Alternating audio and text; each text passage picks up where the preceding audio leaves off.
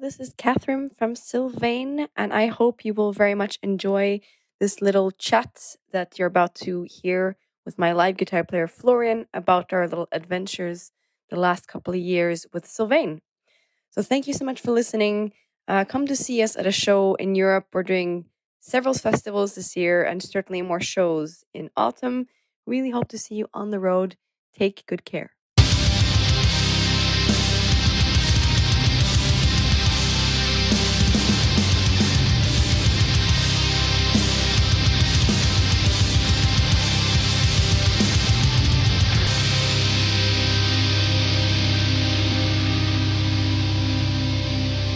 Moin Moin liebe Freunde und herzlich willkommen zur 73. Ausgabe des Hartschnack Podcast. Heute habe ich den Florian bei mir. Der Florian ist äh, Sessionmusiker bei Sylvain, hat noch einige andere Projekte äh, nebenher laufen und ähm, auf Florian sind wir damals gekommen, als ich dieses Ankündigungsvideo vom The Mortem at Diabolum gemacht habe und äh, darüber gesprochen habe, dass der Florian gerade von einer US-Tour wiederkommt und ihr darauf reagiert habt, dass ihr doch gerne mal wissen wollen würdet, wie es auf der US-Tournee so läuft. Äh, dazu kommen wir aber später. Ich begrüße dich, Florian. Schön, dass du da bist. Hallo, ich freue mich auch. Ähm, bevor wir ins Eingemachte gehen, kennt ihr das, um die Band ein bisschen besser kennenzulernen, um die es heute hauptsächlich geht, nämlich Sylvain, ähm, habe ich mir ein Lied ausgesucht, äh, was ich mit freundlicher Genehmigung der Band spielen darf. Und der Song heißt Vortappt. Viel Spaß.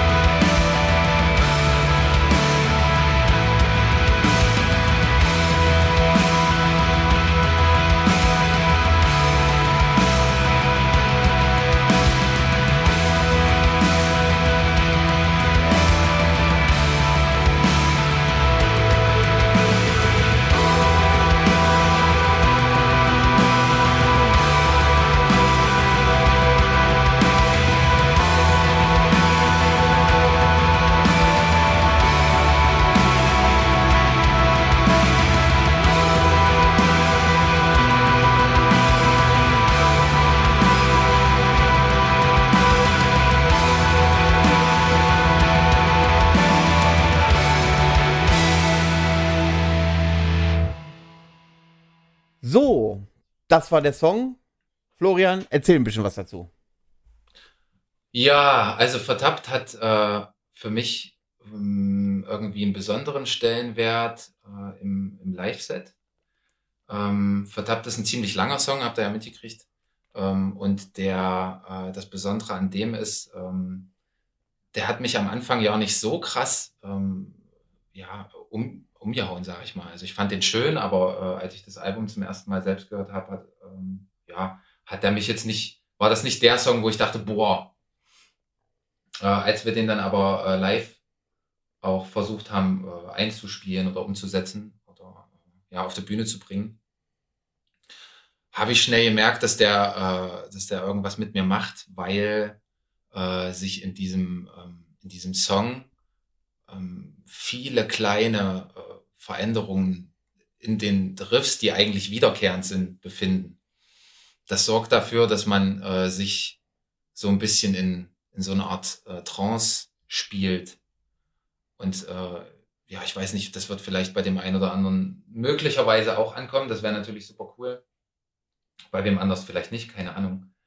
Aber für mich ist das, äh, ist das ein Song im Set, der, der mich richtig, äh, richtig krass erdet, weil ähm, es manchmal so ist vor Auftritten zum Beispiel, dass äh, ja irgendwas passiert, dann ist man nicht so richtig fokussiert oder man hat nicht mehr die Zeit, noch mal kurz runterzukommen oder keine Ahnung. Und man geht so ein bisschen ähm, defokussiert auf der Bühne. Das äh, hasse ich, aber das passiert manchmal. Dann ist das aber der Song, der mich äh, ins Set ja, ins okay. Set reingleiten. Ja, oder reingleiten lässt irgendwie so, weil, äh, weil man sich da eben so in Trance spielt. Und der baut, äh, baut so ganz kleinschrittig, äh, baut er sich so auf. Und dann, ach, ja, der ist, ähm, ist schon irgendwie so ein bisschen das Seelenheil im, äh, im Set. Und ähm, deswegen habe ich zu dem eine, eine sehr starke Verbindung. Das ist so der Song, nachdem ich irgendwie, wenn ich super aufgeregt äh, auf die Bühne gehe nachdem ich eigentlich durchatme und, und das Gefühl habe, yo, safe, jetzt, äh, jetzt fühle ich's und äh, ja, jetzt, jetzt geht's vorwärts. Ähm, ja. Ich habe mir, bei mir ist das ein bisschen anders gewesen. Ich habe mir auf dem Weg nach Amsterdam ähm, ja ein bisschen äh, die Setlist äh, durchgehört von Sylvain. Mhm. Und dieser Song ist der erste gewesen, der mir so einen richtigen Aha-Effekt verursacht hat. Mhm, ja, erzähl mal. Und, ähm, und, und äh, alleine, weil der so, so getragen ist, dieser Song, so, so, so, wie soll ich sagen? Es gibt so drei, vier, ich, man könnte den äh, Song irgendwie so in drei unterschiedliche Teile ähm, sch schneiden und man hätte drei einzelne mhm. Songs, habe ich zwischendurch das Gefühl. Aber ähm, obwohl tollster Sonnenschein war, habe ich mich am Ende des Songs äh, sehr melancholisch gefühlt und das hat mir sehr gefallen. Und ähm, deswegen, ähm, weil er mir auch im Nachhinein, es gab noch so zwei, drei andere Songs in der Auswahl äh, für mich persönlich, aber der ist mir halt, ähm, ja, nachdem ich die anderen Songs nochmal gehört habe, so am intensivsten im Gedächtnis geblieben. Abgefahren, wie, äh, wie unterschiedlich das manchmal ist, ja. Also ich brauchte echt, äh, ich brauchte zwei, drei Anläufe, äh, bis der bei mir so, so gekickt hat. Und aber wie gesagt, als wir dann, dann eingespielt haben, da, äh, da ging es dann eigentlich los. Das war, weil so viele kleine Details sind, das war am Anfang echt so, ja, nicht so einfach für mich, die, den Überblick da zu behalten. Aber wenn man dann einmal drin ist, ähm, krass. Also ich finde es äh, cool, dass der dich direkt angesprochen hat. Ich, ich meine nämlich, dass das nicht unbedingt äh, jetzt der Song ist, der am einfachsten funktioniert. Also wenn du jetzt, wenn du das Projekt nicht kennst und hörst als erstes diesen Song, glaube ich, dass wahrscheinlich äh, manche vielleicht nicht so, ähm, nicht so gleich vielleicht angesprochen werden davon. Ja, da gibt es sicherlich auch ein paar Songs, die ein bisschen einfacher zugänglich sind, vielleicht äh, so ja auch ein bisschen catchy oder äh, so ein bisschen dafür sorgen, dass man sich ein bisschen bewegt auch. Ähm, der ist ja nun wirklich, ja, äh, also der macht, der sorgt für Schwermut auf jeden Fall, aber mich, mich erdet er irgendwie äh, sehr und ähm, das heißt, also ich meine, Schwermut und äh, sich geerdet fühlen, das grenzt sich ja nicht aus. Aber das ist genau das, was ich eigentlich auch, äh, was, was ich ja auch gerne transportieren möchte, wenn wir das auf der Bühne spielen. Und ähm, der Song, also ich bräuchte nichts anderes als diesen Song, bevor, bevor man, also wenn man auf der Suche eines entsprechenden Mindset ist und das, äh, das ist äh, immer wieder unglaublich. Äh, das ist schon irgendwie cool, dass man sich darauf auch verlassen kann. Das ist so eine sichere, sichere Bank, wo man dann sagt, jo, okay, jetzt, jetzt bin ich da, jetzt spätestens jetzt, äh, jetzt weiter. Äh, ja, und geht's, geht's vielleicht ein bisschen ähm, intensiver und gefühlter weiter, äh, weil das manchmal, wie gesagt, von Anfang an nicht immer gleich so easy machbar ist. Dann gehen wir äh, gleich mal auf ähm, das Besondere von Sylvain ein, aber erstmal noch zu deiner Person. Ähm, wir kennen uns jetzt auch schon einige Jährchen. Ähm, ja, auf, auf ja. dem Barter 2016 haben wir uns kennengelernt. Da hast du mir immer das gute Kellerbier vorbeigebracht, das weiß ich noch. Ja, das gute Kellerbier. Damals. Was, wenn ich, ja, wenn ich richtig liege, keine Ahnung. Ja, kann sein. Das ist übelst lange her. Ja, ja. Aber gut, sieben Jahre sind jetzt auch nicht so lang. Aber denn, nichtsdestotrotz haben sich ja öfter schon unsere Wege gekreuzt und dennoch äh, würde mich mal interessieren, wieso dein Werdegang äh, bis äh, oder dein Werdegang in dem Black Metal gew äh, gewesen ist. Ähm, erzähl mal ein wenig, wie du da so die ersten Berührungspunkte hattest, was hast du live erleben können und ähm, ja, so bis zu dem Zeitpunkt, wo du jetzt bist ungefähr.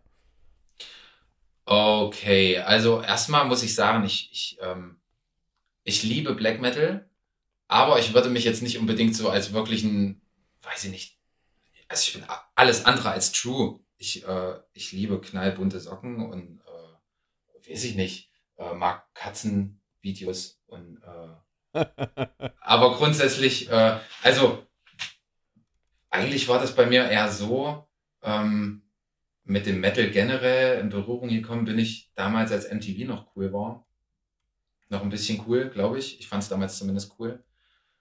Ähm, da war ich fünfte, sechste Klasse irgendwie. Ich weiß ja nicht, was war das für ein Jahr. Nicht, äh, also 2002, 3, 4, irgendwie so. Ähm, da haben die coolen Leute auf dem Pausenhof irgendwie angefangen, so Slipknot und Korn zu hören. Da war gerade irgendwie Korn, glaube ich, die Issues oder so draußen von Slipknot, die Iowa irgendwie. Das war das, was wir uns da dann gegenseitig so, ähm, da haben wir uns noch CDs gebrannt und ähm, dann auch so dieses ganze New Metal Zeug, das hat mich, also da bin ich nicht so super lange geblieben, aber das waren so die, die Grundsteine für äh, überhaupt erstmal Musik, die mit Gitarren funktioniert und nicht unbedingt das ist, was bei, was weiß ich, äh, Hitradio RTL oder so läuft. Und äh, das fand ich irgendwie cool. Ich weiß nicht, ich, äh, ich habe dann einfach vor allem diese Issues von Korn, von Slipknot, die Iowa einmal ziemlich gerne gehört. Äh, warum kann ich jetzt ja auch nicht mehr so sagen? Irgendwas hat mich da, weiß ich nicht, irgendwas hat mich dazu bewegt, dass, dass ich das ähm, super ansprechend finde. Vielleicht auch, weil es was war, was ich bis dahin noch nicht kannte, ja. Und weil das eine Intensität war, mit der ich vorher noch nicht in Berührung gekommen bin. Ja, und dann, ähm, dann hat man da so ein bisschen diesen ganzen Mainstream-Kram sich so ein bisschen gegönnt. Und ähm, ja, dann, weiß ich nicht, fehlen mir eigentlich so ein paar Jahre, oder nicht ein paar Jahre, oder zumindest eine gewisse, eine gewisse Spanne. Äh, aber irgendwann ähm, hat sich dann ja auch ein entsprechender Freundeskreis formiert aufgrund der Musik. Ähm, das finde ich überhaupt äh, übelst faszinierend. Eigentlich, dass man so, ähm, wenn man sich, wenn man sich nicht kennt, aber man hat eine gemeinsame Basis und das ist, das ist die Musik, dann ist es viel einfacher, äh, sich gegenseitig aufeinander einzulassen, Leute aufzuschließen, kommt ins Gespräch, man ist sich so, sofort sympathisch. Und ich glaube, das hat damals auch schon funktioniert. Und, ähm, weil sich dann eben dieser Freundeskreis nur oder hauptsächlich aufgrund dessen geformt hat, dass wir die Mucke cool fanden, größtenteils. Und ungefähr aus einer Ecke alle kamen. Und dann äh, hat der eine mal was entdeckt, der andere hat mal was entdeckt. Und dann äh, hat man sich das immer gegenseitig mit den äh, wundervollen Verbatim-Rohling, die es bei Aldi an der Kasse gab. Gegenseitig, gegenseitig Brennen in Geschwindigkeit 1 zu 1. Ja, Irre. genau. Oder 16-fach dann einfach und dann hat das, ja, keine Ahnung. Auf jeden Fall, äh, das war eigentlich eine coole Zeit. Ich glaube, ich habe jetzt auch noch bestimmt noch so ein paar Reliquien äh, aus längst vergangenen Tagen irgendwie irgendwo rumliegen. Möglicherweise. Auf jeden Fall da fehlt mir so eine gewisse Spanne. Ich habe keine Ahnung. Ich habe ja, äh, also ich höre ja äh, sehr, sehr gerne den Arschnack-Podcast. Äh, oh, ich fühle mich geehrt. Ja, äh, der musste jetzt kommen. Äh, belöffelt wirst du nachher, wenn wir aufgelegt haben. Ähm, aber, und da weiß ich natürlich, dass die Frage kommt. Deswegen habe ich mir im Vorfeld auch ein bisschen Gedanken gemacht, wie das eigentlich war. Aber ich, also da fehlt mir ein Stück. Was ich dann wieder weiß, ist, dass in diesem Freundeskreis ich auch ähm, sich auch damals schon einer meiner ähm, besten Freunde jetzt, die, die ich auch jetzt noch habe, äh, befand und der äh, ist so ein bisschen, der ist so die laufende Enzyklopädie mit Hallum. Der kennt alles. Das ist so irgendwie, dann fragst du, äh, Jo Tino, ich habe äh, ein übelst interessantes Projekt gefunden. Das könnte dir vielleicht gefallen. Das hat weiß ich nicht, auf Facebook 86 Likes und äh, hat eine Demo 2007 veröffentlicht, gönnt er die mal, die gefällt, und sagt er, yo, die habe ich mir damals bei Blogspot geladen, kenne ich, fand ich okay, fand ich nicht okay. Hat, der hat alles, der kennt, äh, der, ja, weiß ich nicht. Der hat mich da, ähm, also, der hat mir ziemlich viel Zeug ähm, empfohlen. Das macht er heute noch und ich, äh, ich höre nicht mal ansatzweise der Hälfte von dem, was er mir schickt, weil ich es dann einfach vergesse. Aber damals war das, ähm, war das so, dass wir dann irgendwann auch zusammen äh, in diesem Freundeskreis bei einem Kumpel abgehangen haben, der äh, in Eisleben schon zu Schulzeiten ähm, eine Wohnung hatte. Ähm, warum, wieso, weshalb, scheißegal. Auf jeden Fall war das eine richtig coole Zeit für uns alle, glaube ich. Weil wir da eigentlich jedes Wochenende abgehangen haben und das war dann irgendwann die Zeit, wo ja, wo, wo diese ganzen Blogspot-Seiten auf einmal aufgepoppt sind, wo, mal, wo auf YouTube noch keine Werbung war. Und, äh, ja, wenn, wenn du dann Nächte damit verbracht hast, dass man sich auf irgendwelchen Blogspot-Seiten äh, irgendwelche Alben zieht, die kein Schwein kennt, dann ist halt auch mal was Geiles dabei, ähm, was ein was einen anspricht, wo man jetzt eben durch alle Medien, die man sonst so um sich hat, also ob das äh, keine Ahnung, Radio oder Fernsehen oder auch äh, Musiksender, was auch immer alles möglich ist, äh, wenn man, wenn man dann halt auch, dann kommt man halt auch mal auf andere, auf andere Sachen. Und dann äh, zu der Zeit war es auch so, dass irgendwie dieser, dieser ganze Pagan-Kram, diese Pagan-Welle bei mir auch so ein bisschen reingeschwappt ist. Da muss ich, keine Ahnung, wie alt war ich denn da? Vielleicht so 14, 15 eventuell, keine Ahnung. Hast du da ein paar Bands, die dir noch so in Erinnerung sind, die die also richtig, genommen haben? Richtig krass äh, fand ich diese ganzen Thüringer damals schon. Ähm, das waren äh, Fimbulwild, For the Dark Centuries, Mania vor allem. Das habe ich super gerne gehört damals. Das fand ich mega cool. Und von da aus, ja, das, also heutzutage kennt man die ja auch, weil wir auf dem Dark Trail oder was auch immer auch miteinander äh, oder nebeneinander herlaufen, miteinander arbeiten, mal ein Trinken oder so. Ähm, heute kann ich nur sagen, das habe ich mir damals alles illegal geladen. Sorry dafür. Aber ähm, diese ganze Musik, ähm, die, auf die man dadurch irgendwie gestoßen ist, die hat natürlich, die hat Welten geöffnet. Also ähm, ich weiß ja nicht, wie, ob ich ähm, auf die gleiche Art und Weise in diesen ganzen Metal- und Black Metal-Kreis später dann so, ob ich in den reingekommen wäre, wenn das zu dieser Zeit nicht so einfach gewesen wäre, sich illegal Musik zu ziehen, weil es keinen Schwallers gejuckt hat. Und weil es auch alles gab. Es gab einfach jedes Album überall irgendwo. Ähm, und da war es dann so, dass wir uns da eigentlich äh, auf diese, also dieses Pagan-Zeug, das hat mich dann irgendwie so, das hat mich zu der Zeit hier gekickt oder getriggert oder angemacht. Und dann äh, haben wir uns da halt gegenseitig Musik gezeigt. Auch damals, ähm, also eigentlich im Prinzip, äh, wenn ich das jetzt mal so zusammenfasse, bin ich eigentlich von diesen MTV-Bands gleich in den Underground, noch nicht Black Metal, aber Pagan gekommen, weil es diese ganzen Blogspot-Seiten gab. Ich kenne bis heute viele große Veröffentlichungen, wo Leute sagen, das sind Meilensteine, nicht, weil ich zu faul bin, mir das anzuhören, weil es viel zu geile, viel zu viel geile Musik gibt, die veröffentlicht wird, sondern bin da eigentlich gleich äh, da zumindest in diese Untergrundgeschichten da so ein bisschen rein oder die so vor der Haustür stattfinden und so. Ja, da hat man eigentlich dann Musik aus aller Welt gehört und damals habe ich dann auch schon Äh, vom, natürlich von Tino auch wieder. Ähm, Darf ich da mal reinreden Ja, kurz? Das ist natürlich auch so eine Sache, die ich auch eine Zeit lang hatte, wo ich dann wirklich so diese großen Meilensteine auch gar kein Interesse hatte, die da anzuhören. Wenn mir jeder sagt, die musste kennen, die musste kennen, das habe ich dann ich doppelt keinen Bock mehr, ja, genau. äh, mir irgendwas anzuhören. Aber gab es ein Album, wo du dich dann auch lange geweigert hast, wo alle gesagt haben, Mensch, das war, ist total geil, das musst du hören. Und als du es dann gehört hast, wo du gesagt hast, schade, dass ich es nicht vielleicht einen Tag eher entdeckt habe. Mm. Oh, das ist eine gute Frage. Was? Äh, ein Meilenstein würde mir jetzt eigentlich nicht einfallen. Nee, weil ich einfach eine stinkend faule Socke bin. Ich mache da meine Hausaufgaben sehr ungern. Und äh, also, ich meine, äh, nee, eigentlich auch nicht. Also zum Beispiel die Transylvanian Hunger von, ähm, von Dark Throne. Die ist geil, aber die habe ich auch freiwillig gehört am Anfang. Also da weiß ich nicht. Das, da, natürlich kommt, kommen da auch mal so ein paar Tupfer durch äh, von Bands, die die Szene mit begründet haben oder die, wo eine Band mal vielleicht was Neues probiert hat. Ja, schon, aber zum Beispiel, wenn jetzt äh, Leute sagen, äh, keine Ahnung, ähm, die Emperor da, die musst du gehört haben, da musst du die Immortal kennen oder du musst die und die von Dimo Borgia aus, bis da zu dem und dem Jahr. Ich habe keine Ahnung. Deswegen, äh, ähm, also Asche auf mein Haupt. Alle, alle Black Metal-Fans, die so, buh, aber äh, ich pff, weiß ja nicht, also da bin ich dran vorbeigefahren und ich ähm, habe nicht das Gefühl, dass mir da momentan jetzt irgendwas fehlt. Also ähm, kann ich nicht sagen.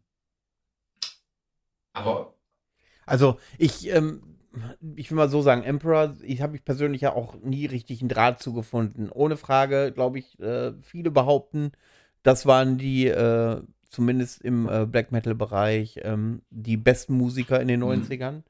Ähm, die wussten, was sie tun, aber das hat mich bis heute nicht gecatcht. Ich habe hier und da, kenne ich ein paar Songs, vielleicht auch das ein oder andere Album, aber ist jetzt nicht so, dass ich mich durch die äh, Diskografie gehört habe, äh, um dann zu verstehen, ähm, was da los ist. Aber es gibt, äh, aber es gibt natürlich auch so, so, so, ja, wie soll ich sagen?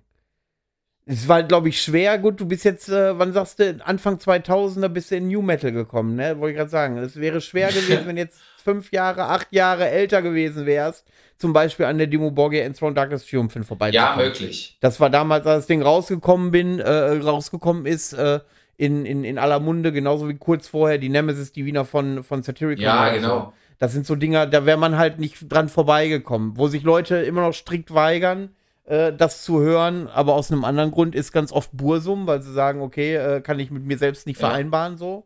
Ähm, aber selbst da sage ich, da muss man drei, vier Songs, wenn man Black Metal fühlen will, ja gut, muss ist immer so ein starkes Wort, ne, aber muss man eigentlich drei, vier Songs von Bursum kennen? Ja, das ist auch so ein Thema. Ich weiß nicht, also äh, ähm, machen wir uns nicht vor, der Typ hat voll einen am Schweller und äh, ist sicherlich Jetzt bin ich ist baff. sicherlich nicht, äh, ja, also ist sicherlich nicht unterstützenswert. Ähm, aber also ich meine, ich würde jetzt Leute nicht dafür verurteilen, wenn sie sagen, ich, äh, ich check da mal einen Song oder so. Also das ist so, ich weiß nicht, das ist, glaube ich, so eine Debatte, äh, die wird auch nicht alt, da, da kann man äh, kontroverseste äh, Gespräche drüber führen, habe ich eigentlich auch kein Interesse dran, weil da, äh, da kommen wir, glaube ich, vom Hundertsten ins Tausendste.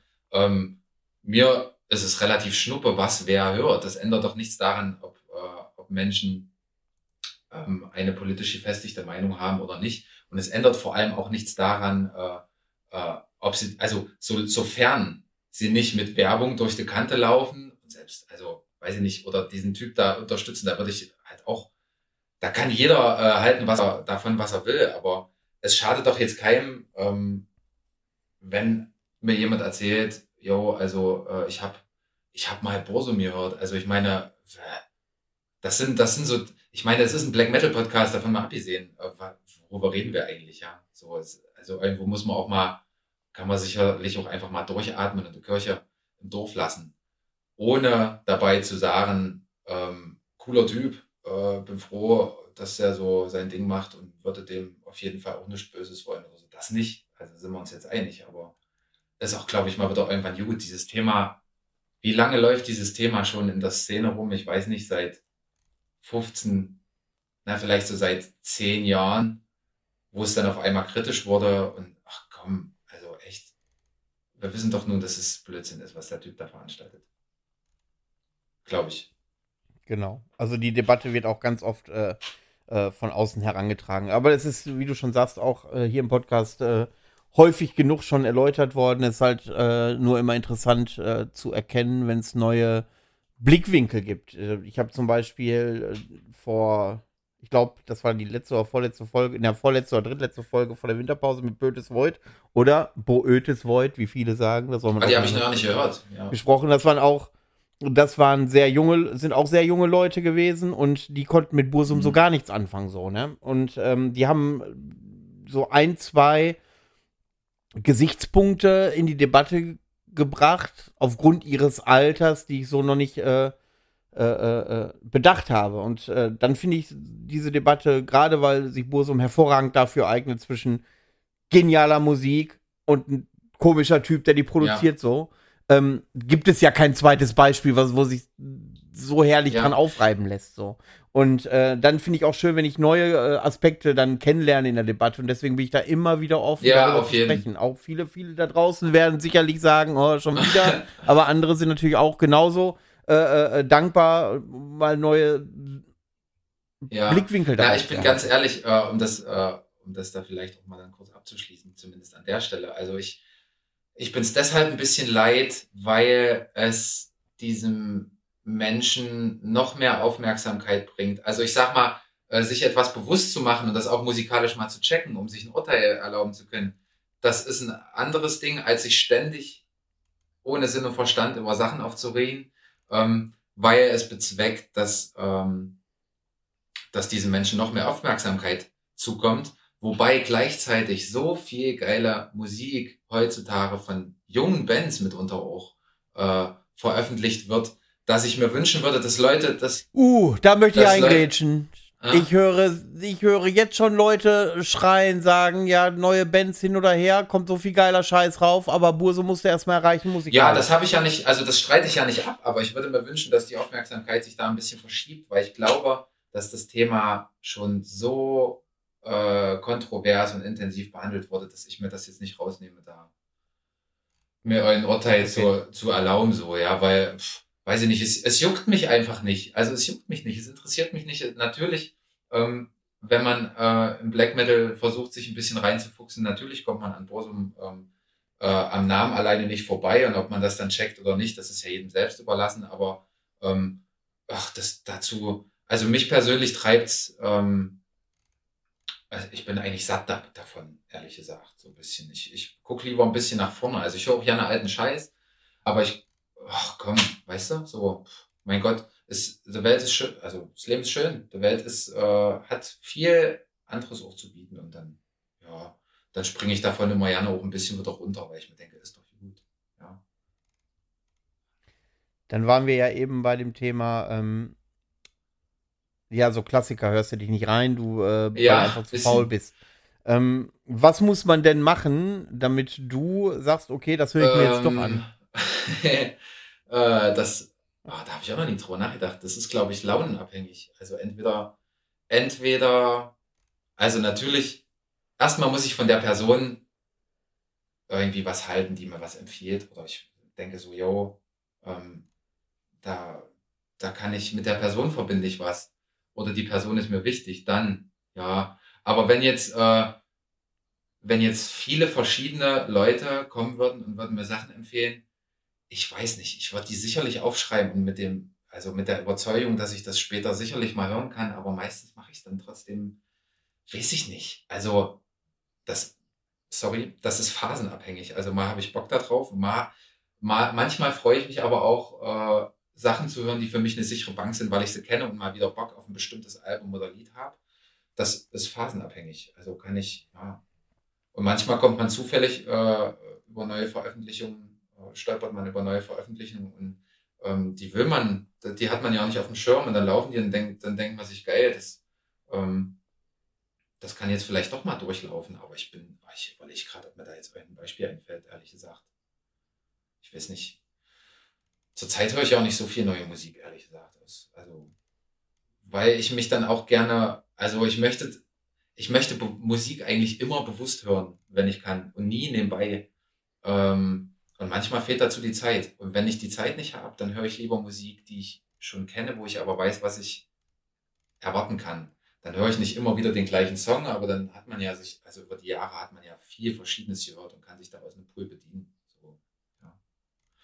Was ich aber, also was ich, was ich auf jeden Fall noch kurz sagen äh, oder noch, noch kurz ähm, beenden würde, ist, dass äh, dieses, ähm, also wie ich zum, wie ich überhaupt zum Black Metal gekommen bin, weil wir da jetzt noch gar nicht so richtig, äh, so richtig eingestiegen bin. Genau. Vielleicht nur noch ganz kurz. Ähm, diese Pagan-Welle, die hat dann noch, ach nee, Quatsch, es war so, dass diese äh, ganzen Blogspot-Seiten viel Neues ja auch eröffnet haben oder viel, viel, ja, die Möglichkeit geboten haben, dass man sich auch Musik zieht, auf die man von alleine nie gekommen wäre, weil so irgendwo beim Durchscrollen sah es Cover cool aus oder keine Ahnung. Da hat mir der Tino damals äh, schon die, ähm, das erste Assist-Album und auch dieses Amiseur, äh, die, äh, die EP mal äh, rüber rübergeschoben und die, ähm, also da bin ich ziemlich kleben geblieben. Ähm, das war damals noch nicht irgendwie so, dass das für mich so mein, also die, die Sparte war, in der ich mich so super zu Hause fühle. Aber ähm, die, die Alben und alles, was danach kam, begleiten mich bis heute und haben, glaube ich, meinen Musikgeschmack auch sehr geprägt, weil das damals was war, was, was, ähm, das, das war überhaupt nicht äh, diese Pagan-Sache, das war aber auch kein Black Metal, das war irgendwas, was man nicht so richtig zuordnen kann, was irgendwas dazwischen.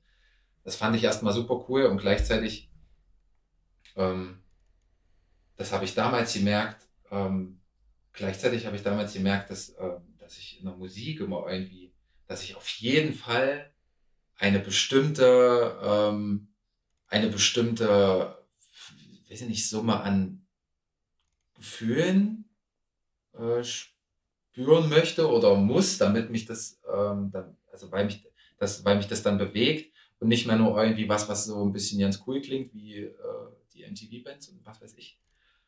Und äh, das hat mich irgendwie von da aus dann ein bisschen weitergetrieben. Also diese ganze ähm, Shoegaze slash Black Metal slash Post-Black Metal slash Atmo-BM, diese, diese Schiene, in der man ähm, in, ich sag mal, in relativ kalter, harscher Musik mit Screaming Vocals auch Romantik und Sen also Sentimentalität findet.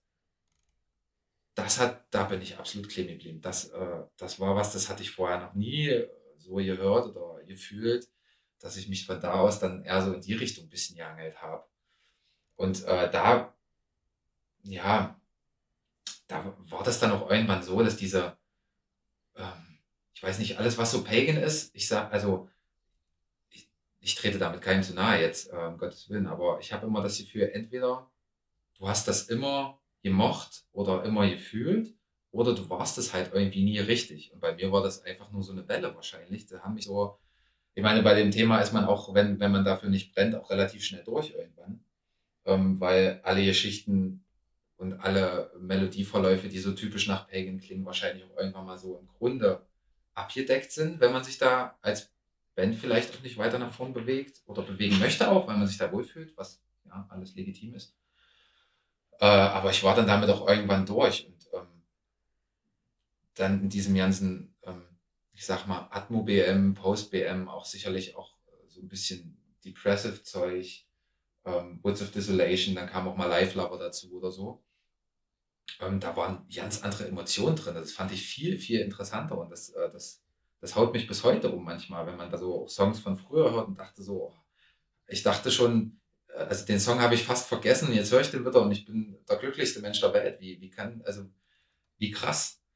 Und dann ist es aber natürlich auch manchmal so, dass wenn man sich über Musik austauscht, man will ja auch nicht nur, äh, man braucht es ja auch nicht immer nur ähm, ja, weiß ich nicht, irgendwie sentimental oder melancholisch. Manchmal muss es auch so ein bisschen auf der Fresse gehen. Und, und da, da, da bin ich eigentlich immer ganz froh ähm, über Musikprojekte, die das eben vereinen können, wo, man eben harsche Vocals hat, aber auch, ähm, also und Blastbeats und offene Gitarrenriffs, weil, weil es halt einfach noch richtig belzt, aber äh, auch naja, Passagen hat, in denen man träumen kann. Und wenn ich das zusammen in, einer, äh, in, in einen Guss bringen kann, dann, also dann, weiß ich nicht, dann habe ich, dann hat eine Band für mich da absolut äh, gewonnen. Das ist alles, was ich, das ist genau das, was ich brauche und was ich hören möchte. Und da äh, habe ich mich auch absolut, glaube ich, in dieser in diese ähm, Rubrik da oder Unterrubrik da so ein bisschen reingefressen. Natürlich ähm, muss es auch manchmal nur nach vorne gehen. Also ich bin zum Beispiel überhaupt kein Fan von irgendwelchen äh, stumpfen Sachen oder War Black Metal oder keine Ahnung, kriege ich die Krätze. Also sorry dafür, aber da, das ist ja nicht meins. Aber ähm, zum Beispiel, weiß ich nicht, ähm, sowas isländisches Miss Thürming zum Beispiel oder ähm, auch die Öden, heißen die so? Also Auden, Öden, wie auch immer, ja. Öden, glaube ich, Ähm, ja, Öden, ja. Oder auch die Polen von Mugwa, die so eigentlich, also hammergeile Riffs haben, wo auch richtig viel Energie drin steckt, eine gewisse Kälte. Wollte gerade sagen, aber da wird's ja bei Mykwa wird's ja schon wieder äh, weg von dieser ganz ähm, Genau. smoothen ja, ja. Schiene, hätte ich fast gesagt. Da wird's schon Genau, ein bisschen ja, äh, Rock'n'Rolliger. aber äh, ja, also ähm, ich brauche, also ich habe dann irgendwie, ich habe so gemerkt, ich brauche manchmal ähm, wahrscheinlich auch ein bisschen was Schrofferes, Schrofferes. ja, aber Mykwa ist ja trotzdem noch emotionale Musik. Ja, genau, so, genau, genau. Das meine ich. Ne? Also ich kann, ich kann nicht äh, mich hinsetzen und irgendwie ein äh, War Black Metal Album machen. Das, das will ich ja nicht. Das interessiert mich nicht. Ähm, weil mir die Musik nichts gibt. Die, äh, diese Aggressionen sind nicht das, was es, was für mich das Hauptaugenmerk äh, Black Metal ist, den ich mag, sondern ich brauche, ich brauche Klampfen, die mich richtig irgendwie, weiß ich nicht, die mich anmachen. Wenn da so, ähm, wenn da so, wenn, wenn du so zwei Klampfen hast, die zusammen einen Riff aufbauen und da, da passiert am Schlagzeug auch noch was Interessantes und das, äh, weiß ich nicht, also da, da könnte ich mich, da könnte ich mich auf jeden Fall drin verlieren. Ähm, ich brauche immer, also ich brauche auf jeden Fall ähm, immer auch ein bisschen Melodie in allem, was ich höre. Also, das klingt jetzt so, als wäre Black Metal an sich übelst schlecht und äh, hätte nie Melodien, das meine ich damit nicht. Also um Gottes Willen, ich würde damit sagen, ich bin bestimmt nicht der, der entsprechende oder der derjenige, den man jetzt, ähm, der entsprechende äh, Black Metal-Liebhaber, den man sich vielleicht jetzt gerade wünscht oder den man, weiß ich nicht, in einem Podcast äh, erwartet, in dem es um Black Metal geht. Ähm, also ich, ich mag Black Metal super gern, aber ich, ich bin auch echt picky und höre vieles auch ungerne. Aber ich brauche auf jeden Fall Melancholie, Schwermut, Schwermut, ähm, Gegensätzlichkeit gerne auch. Ähm, ich brauche aber auch Blastbeats und offene Gitarren, äh, weil und ich brauche auch Screaming Vocals ähm, irgendwie. Und das, ähm, das, da gibt's ähm, Bands, die, die mich eben ansprechen und halt manche, die mich nicht ansprechen, weil es aber ja, weil es halt so viele gibt, die mich vielleicht auch nicht so unbedingt dann äh, ansprechen, kenne ich auch viele Klassiker eben nicht und oder habe keine, keine Lust, mich da so richtig reinzufuchsen. Da, da fehlt mir irgendwie, vielleicht sollte ich das mal machen, aber ähm, ja, also ja, keine Ahnung, so bin ich, ich sage jetzt mal in Anführungsstrichen zum Black Metal gekommen. Ob ich mich da jetzt direkt komplett drinne verorten würde, weiß ich auch nicht so richtig. Ich, äh, ich höre auch viel anderen Kram. Aber hauptsächlich diese Art von Black Metal, Post-Black Metal, Atmo, ähm, Zeug. Und da bin ich dann irgendwie über diesen, also über diese ganze äh, Pagan-Sache, die dann irgendwann für mich ausgenudelt war, ähm, aber auf dieser Alcest-Schiene kleben geblieben. Von da in ganz viele Richtungen, ähm, von da aus habe ich in ganz viele verschiedene Richtungen versucht, meine Fühler zu strecken, weil ich wissen wollte, was gibt's noch und so. Und da bin ich dann auch kleben geblieben. Das gibt mir alles. Äh, also das, ähm, das ist so, da würde ich mich jetzt verorten und so bin ich da halt hingekommen. Ist das Äh, verständlich? Ich habe Ja, manchmal das ja, Gefühl, ja, ja, ja. ich habe ja. manchmal das Gefühl, ich laber, ich laber mal aus der Ecke was, mal aus der Ecke was. Wenn hier irgendwas mal nicht so richtig klar ist, ja, weil ich äh, zu, zu viel Grütze erzähle, dann musst du mich einfach bremsen, Manu. Dann musst du einfach sagen, na, warte mal. Bisher ist es aber deutlich geworden. Also Gut. mach dir mal keinen Kopf. Ähm, du hast es auch gut vermittelt. Also ich wür- würde das auf der Schiene, ähm, ich könnte, könnte das vielleicht sogar auf einen Satz runterbrechen. Mhm. Äh, Black Metal, die nur zwei Tonspuren haben, sind nicht so deins. Deine Black Metal muss mindestens vier, vier Tonspuren vereinen. Ja. Da heißt, du hast da vielleicht eine äh, Melodie im Hintergrund äh, äh, äh und. Ja, es können auch weit mehr sein, ja. Also ich mag Oder, Flächen. wollte ich gerade sagen, aber weniger nicht. Nee, auf, auf keinen Fall. Also ich mag, ich, ich mag Flächen. Ich mag, wenn ich viel Raum habe. Ich mag viel Reverb und ich mag richtig viel Emotionen, aber kein, also positive. Das will, also meistens, ja, oder schwermütige zumindest, aber keine. Wollte gerade sagen, nicht unbedingt ich sag dir, wie es ist. Ich sag dir, wie es ist. Ich habe äh, neulich mal einen Satz gehört, den ich dann auch prompt mal äh, für mich selbst so äh, verinnerlicht habe. Ähm, ja so diese Schwermut macht ist geht's mir ja ähnlich, die macht mich auch glücklich. Ich finde auch Musik, die ein bisschen aggressiver ist, macht mich also jetzt nicht so dieses Raw Black Metal Ding, sondern so im Vergleich zu fröhlichen Melodien. Ich kann zum Beispiel keinen Metal hören, wenn die Melodie fröhlich anmutet. Deswegen, ich war gerade bei Metallica in Amsterdam und ähm, wenn ich da Whisky in the Jar gehört hätte, hätte ich gekotzt, weil mir das zu fröhlich ist. Aber ja. wenn sie dann äh, so alte Thrash-Klassiker wie Ride the Lightning, wo es ein bisschen aggressiver ist, und ein bisschen, dann, dann gehe ich da drin auf. Haben also die das denn gespielt? So, also kam denn Ja, so? am zweiten Tag, wo wir nicht da waren. Na, herzlichen Glückwunsch, ähm, ist doch gut gelaufen. Meine Freundin, ja, meine Freundin ärgert sich aber. Die findet Whisky in the Jar toll. So, und, ähm, um Gottes Willen, aber. Es ist also so, ich sag immer, ich sag immer so, fröhliche Musik macht mich aggressiv und aggressive Musik macht mich fröhlich. Ja, ich kann, so. oh mein Gott, du hast recht, ja, wenn ich das, du hast, das stimmt, da ist viel dran. Also, äh, manchmal ist es auch schön, wenn man, oh, das wird jetzt bestimmt cheesy, aber ich bin manchmal cheesy, sorry dafür. Äh, manchmal ist es auch schön, wenn man Herzschmerz durch Musik erfährt, weil es. Ich auch. Ich liebe es, melancholisch ja. durch Musik zu werden. Ja. Ich finde, das äh, finde ich ist ganz, wie ich im Zug gesessen habe und äh, wie gesagt, dieses Fortapt und dieses Album und äh, Sylvain eignet sich ja hervorragend dazu, auch gerne hier und da mal in die Melancholie abzudriften. Ähm, ich finde das super. Ich mag das, wenn ich dann aus einer äh, aus einer belanglosen Stimmung, inner, innerlichen Stimmung dann so in so eine Melancholie abdrifte. Ich finde das super. Viele, absolut. viele verstehen das nicht und äh, äh, verdrehen dann die Augen so, gerade so im in Anführungszeichen Normalo-Umfeld.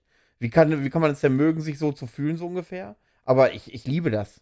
Ich kann das zu 100 Prozent nachvollziehen und ich, also ich, ich weiß nicht, wenn ich, wenn ich mein, also wenn ich die Zeit hätte, das einen ganzen Tag zu machen, würde ich auch einen ganzen Tag ähm, Musik hören, die mich in solche, ähm, in solche Stimmungen versetzt, weil ich das auch super, super gerne habe, weil das, weil es gleichzeitig irgendwie ähm, hilft, so ein bisschen vielleicht auch einen stressigen Alltag beiseite zu lassen.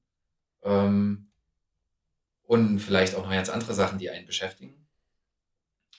Aber auch weil man dadurch, dass man so schwermütig wird, ähm, ja, man ist dann so mit, man ist halt dann mit sich selbst so irgendwie. Und man kann da so ein bisschen ähm, vielleicht auch, äh, ja, ich weiß ja nicht, wie ich das alles sagen soll.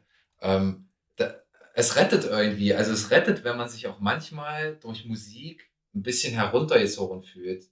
Äh, es, es erdet ein und danach, ich habe manchmal das Gefühl, wenn ich bestimmte Songs höre, die, ähm, die mich richtig hart erwischen, dann kann ich danach wieder durchatmen, obwohl ich mich traurig fühle. Oder so ein Kloß im Hals ja, habe. Das, äh, da, ja, das, das ist, äh, das, also das, das reinigt ich. Ja, ohne Scheiß, das liebe ich. Das, äh, ich, ich. Das ist, was ich in Musik brauche, eigentlich. Äh, das, das, so kann man das Und dann machen. fallen dann so Sachen wie Schweden Death Metal oder Metalcore oder so Ach, schon aus Prinzip. Ja, aus. das ist, äh, das macht vielleicht auch Spaß. Das ist auch live sicherlich schön zu sehen, wie die Leute da abgehen und so, aber ähm, ich würde mich davon nicht verschließen, ja. Ich, also jeder soll hören, auf was er Bock hat, um Gottes Willen. Und ich würde auch niemanden, der irgendwie anfängt, Metal zu hören ähm, und mit einem In Flames oder Aim in the Mouth Shirt rumrennt, dem würde ich auch nie sagen, hä, da gibt's keine Gesprächsbasis, sondern da kann man ja drauf aufbauen und mal gucken, was, genau. ja. Aber also mich juckt's nicht, mich hat's auch noch nie gejuckt. Also es, es war nicht so, weil ich über diesen weil ich über diesen von MTV direkt in Underground von hinten durch die Pagan-Welle in diesen Black Metal-Kram ein bisschen reingekommen bin, äh, weiß ich nicht, das, ist alles an mir vorbei. Und ich bin nicht böse drum unbedingt, weil es so viele schöne Musik gibt, dass ich nicht das Gefühl habe, ich müsste das jetzt machen, um, um noch irgendwas zu, äh, zu empfinden, wonach ich noch auf der Suche bin, weil das habe ich in anderer Musik schon gefunden. In einer anderen Musikrichtung, sagen wir mal. Ja, also nicht nur in bestimmten äh, Alben, aber in einer bestimmten Sparte. Und das, äh, ja, ja. Das wäre schon fast ein perfektes Schlusswort, wenn man nicht gerade. Naja, war schön, Manu. Ciao. da kann ich jetzt das Headset, ja. da kann ich jetzt das Headset einpacken und wieder an Amazon zurückschicken. Äh, das brauche ich ja dann nicht mehr danach. Stimmt, und da war's das. Toll. War wieder schön mit dir zu schnacken, ja? Gut. so schön groß, wir sehen uns Zeit dann. verfliegt. Jetzt ja. zwei Stunden verfliegen wie nichts. Leute, ja, ich muss auch noch ähm, mit dem ähm. Hund raus und ach, der, der im Säcke wollen sie moin auch noch. Ach man. So, ja, ähm, gut. Ähm, wo, wo, was war, wo war dir denn das erste Mal so bewusst, dass du ein Fable für Black Metal hast und welche Band hat dich da gecatcht und gibt es da irgendwie heute noch, äh, besonders im Black Metal, eine Band, die dich, ähm, ja, die dich, die für dich einen besonderen Platz im Herzen hat? Ähm, jein, also irgendwie, ähm, aus irgendeinem Grund fühle ich mich zu Dark Throne immer hingezogen.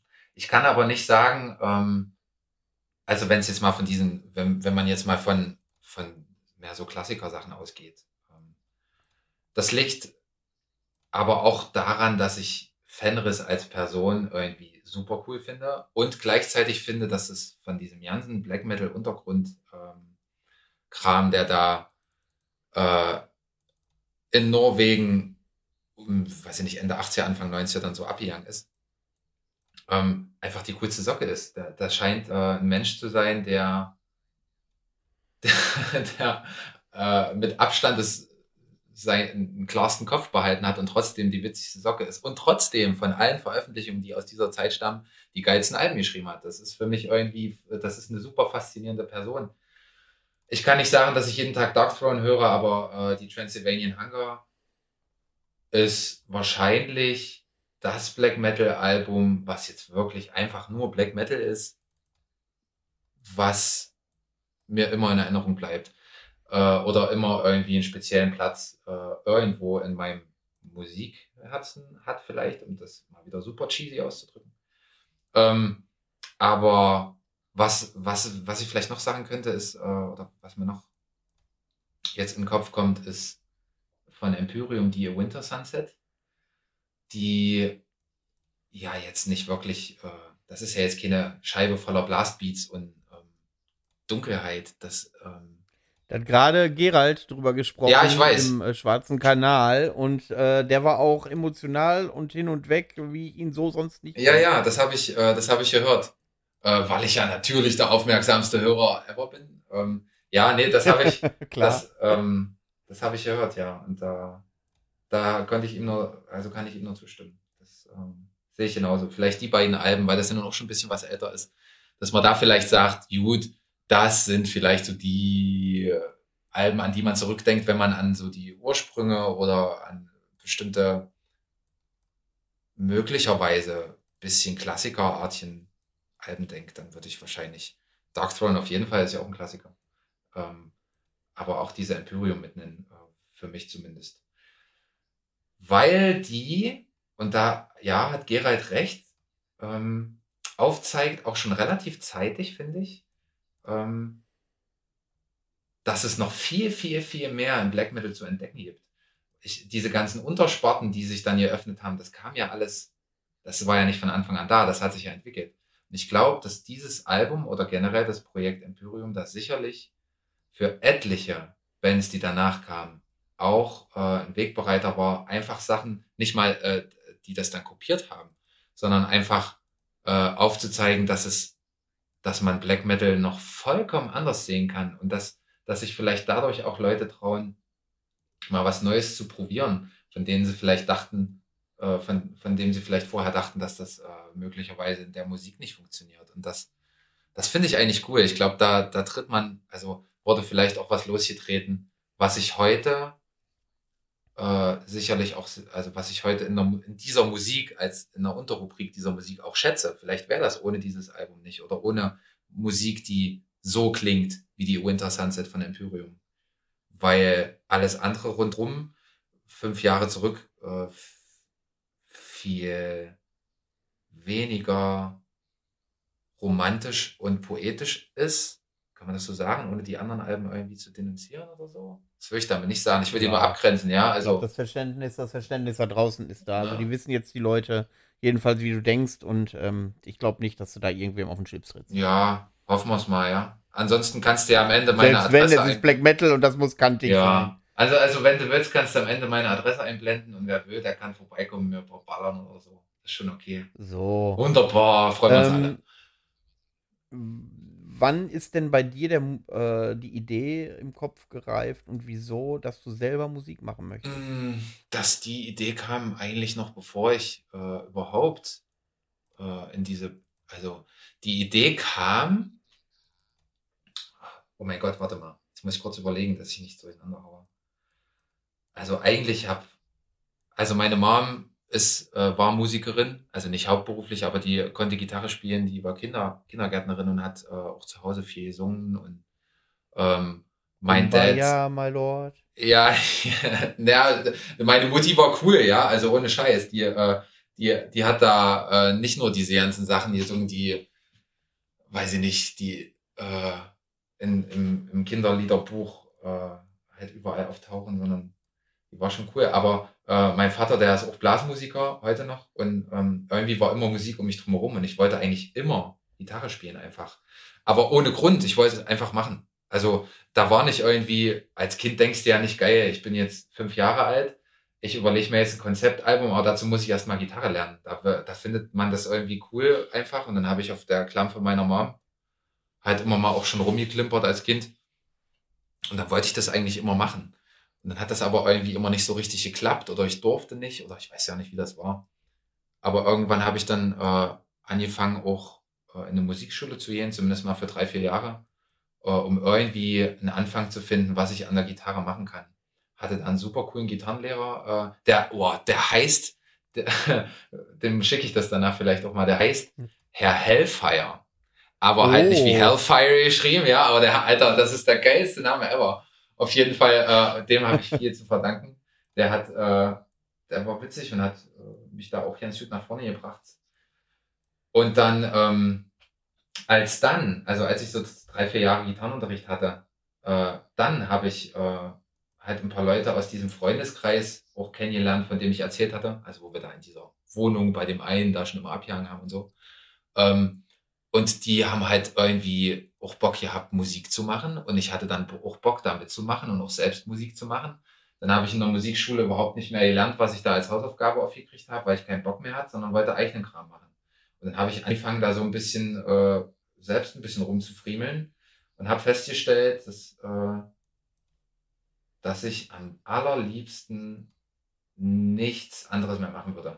Äh, übertrieben gesagt. Aber wenn du selbst das Werkzeug entdeckst, mit dem du Sachen versuchen kannst auszudrücken, die Gefühle in dir hervorbringen, die Worte nicht hervorbringen können, dann hast du eigentlich für immer verloren. Dann wirst du deine ganze Kohle in Musikequipment stecken, dann wirst du deine ganze Kohle in Sachen versenken, in, äh, von denen andere schön in Urlaub fahren oder so, aber das, äh, das, das kam dann so schleichend. Und wenn du dann merkst, die ersten Songs waren bestimmt richtig beschissen. Vielleicht sagen das viele auch noch äh, über meine jetzigen Songs, aber äh, grundsätzlich, ähm, wenn du einfach dieses Werkzeug für dich entdeckst, dass du nicht mehr nur Klampfe spielst und es cool ist und du so ein bisschen handgemachte Mucke machen willst, weil du irgendwie mal äh, angefangen hast, Metallica zu entdecken als Jugendlicher und Korn und Slipknot und keine Ahnung, sondern weil du merkst, krass, damit kannst du dich ausdrücken. Das ist nicht nur, dass du irgendwas machst, sondern du, du drückst dich damit aus. Und zwar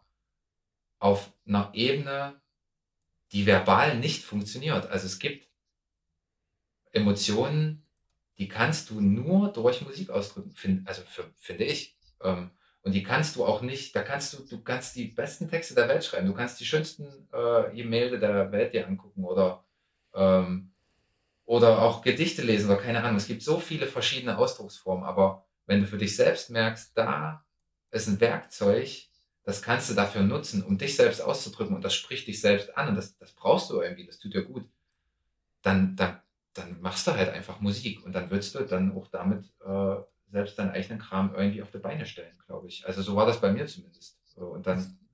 Jetzt ja. habe ich eine Frage. Ähm, wie würdest du das äh, jemandem erklären, bei dem Musik nur beiläufig Mittel zum Zweck ist, um zum Beispiel, weiß ich nicht, irgendeine Ballermann-Party gute Stimmung zu haben? Also ja. es gibt ja viele Leute, die Musik ja konsumieren eher als Begleiterscheinung. Mhm. Die haben, denen will ich ja auch irgendwelche Emotionen nicht äh, absprechen, aber die leben sie ja anders aus. Wir sind ja wahrscheinlich die, die nicht normal damit umgehen sondern äh, die, Ma die Masse da draußen, äh, die äh, erlebt und äh, verarbeitet ihre Emotionen ja anders als wir. Ja. Ähm, wie würdest du demjenigen erklären, der das so nicht kennt und nicht nachfühlt, das, was du wunderbar beschreibst und was, glaube ich, neun von zehn Hörer da draußen äh, gerade komplett nachempfinden können?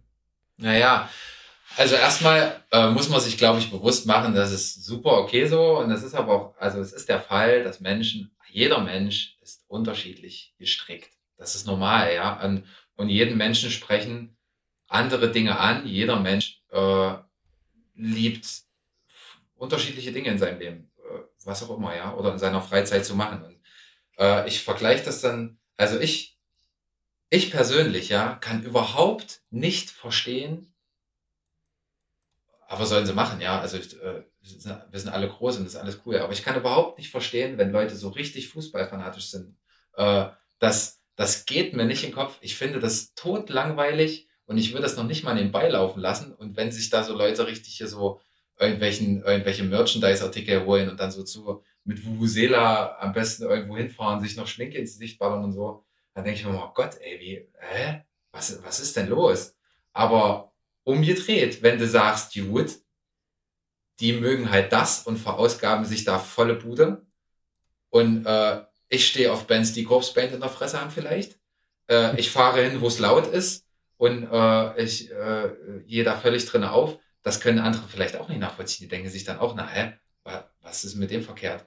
Aber am Ende, ganz ehrlich, ist es mir auch völlig schnuppe. Also mir ist, ich will eigentlich immer nur, dass jeder Mensch am lieb, ich brauche immer Harmonie. Mir ist eigentlich egal, äh, was, was jeden glücklich macht oder äh, ja, da soll er dem, dem halt nachgehen, wenn es keinem anderen irgendwie schadet dabei. Ähm, ich versuche das gar nicht so krass.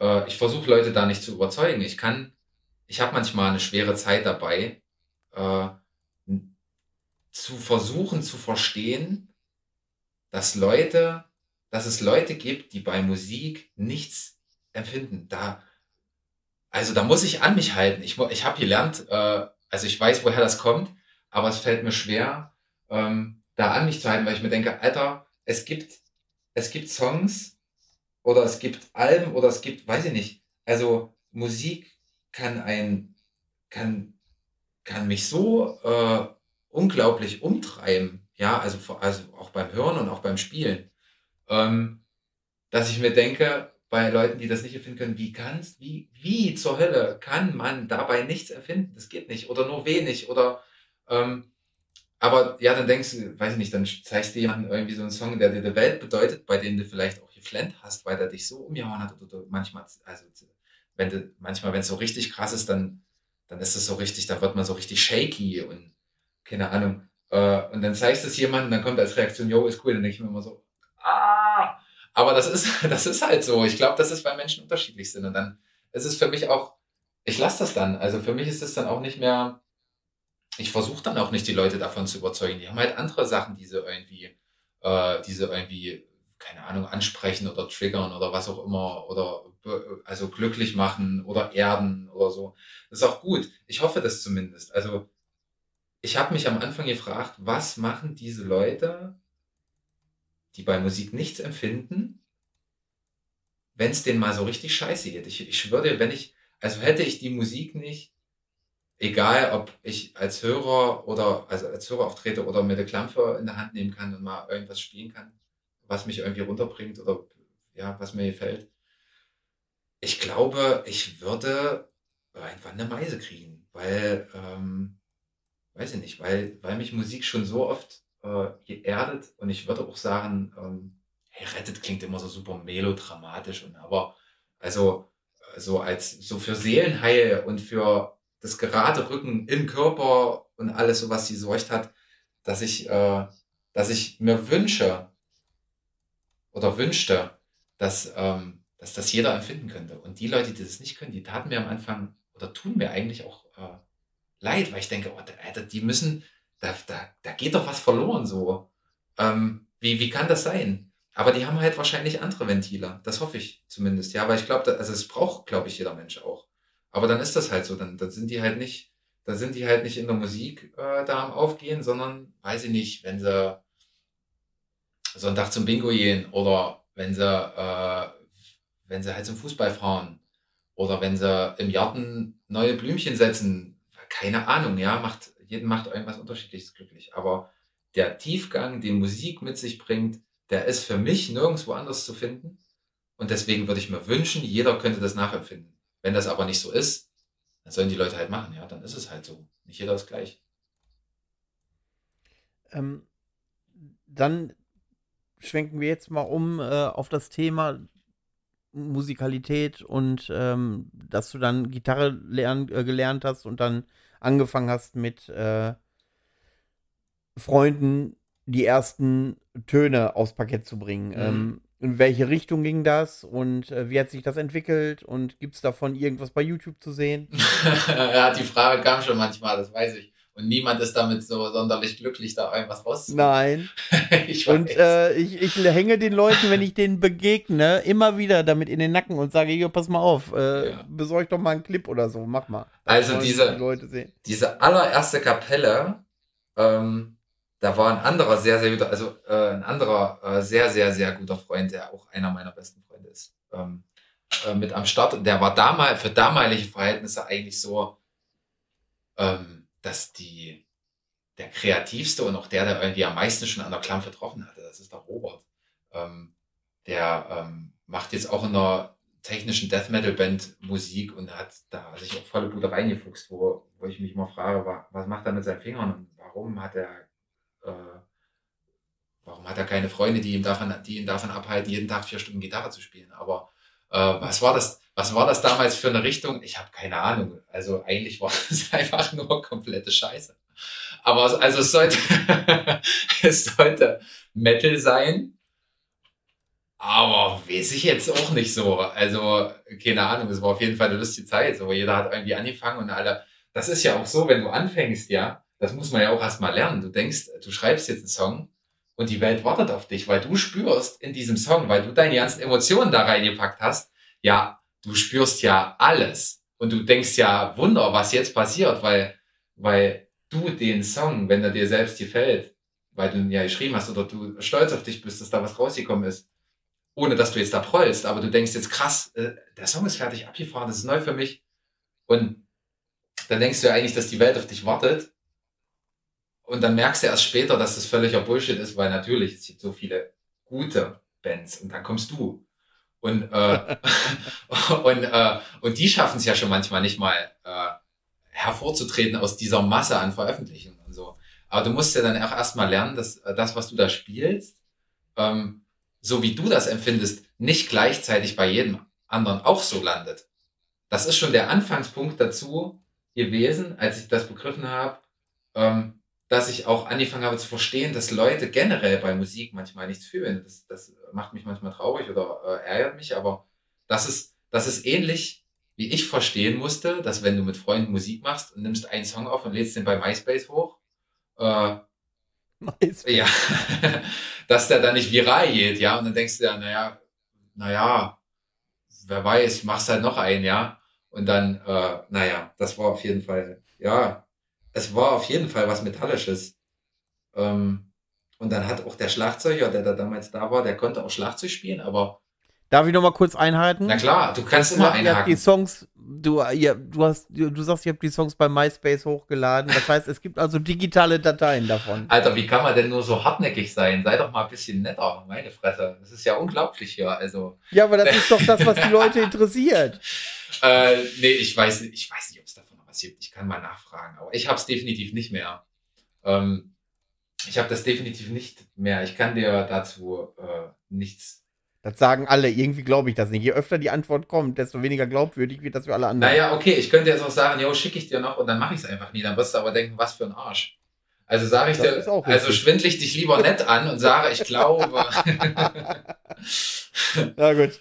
Weiter im Text. ja, war, keine Ahnung. Und dann sind so ein paar Jahre vergangen, dann hat man mit Freunden äh, natürlich viel Musik gemacht. Dann hat man sich damit auch ähm, beschäftigt, wie kann man was aufnehmen, ähm, wie kann man, also es ist meistens ja so, nö, obwohl meistens nicht, sagen wir mal in meinem Fall so, ich habe eigentlich nie genug Kohle, um mir das zu kaufen, was ich Musik, Equipment oder Gear technisch jetzt gerne hätte. Ich glaube, das ist eine Krankheit von Leuten, die Musik machen, aber äh, dann versucht man halt mit seinen Mitteln irgendwie auch mal was aufzunehmen, mal was auf die Beine zu stellen und so und das, äh, dann fuchst man sich da halt rein und dann fuchst man sich da immer weiter rein und dann, äh, ja, dann ist dieser Sog ähm, dessen, wie man seine Kohle, die man noch nicht mal richtig verdient hat, schon wieder volle Bude versenkt in irgendwelchen Sachen, die man super cool findet, aber die einem jetzt äh, zumindest nicht, nicht, äh,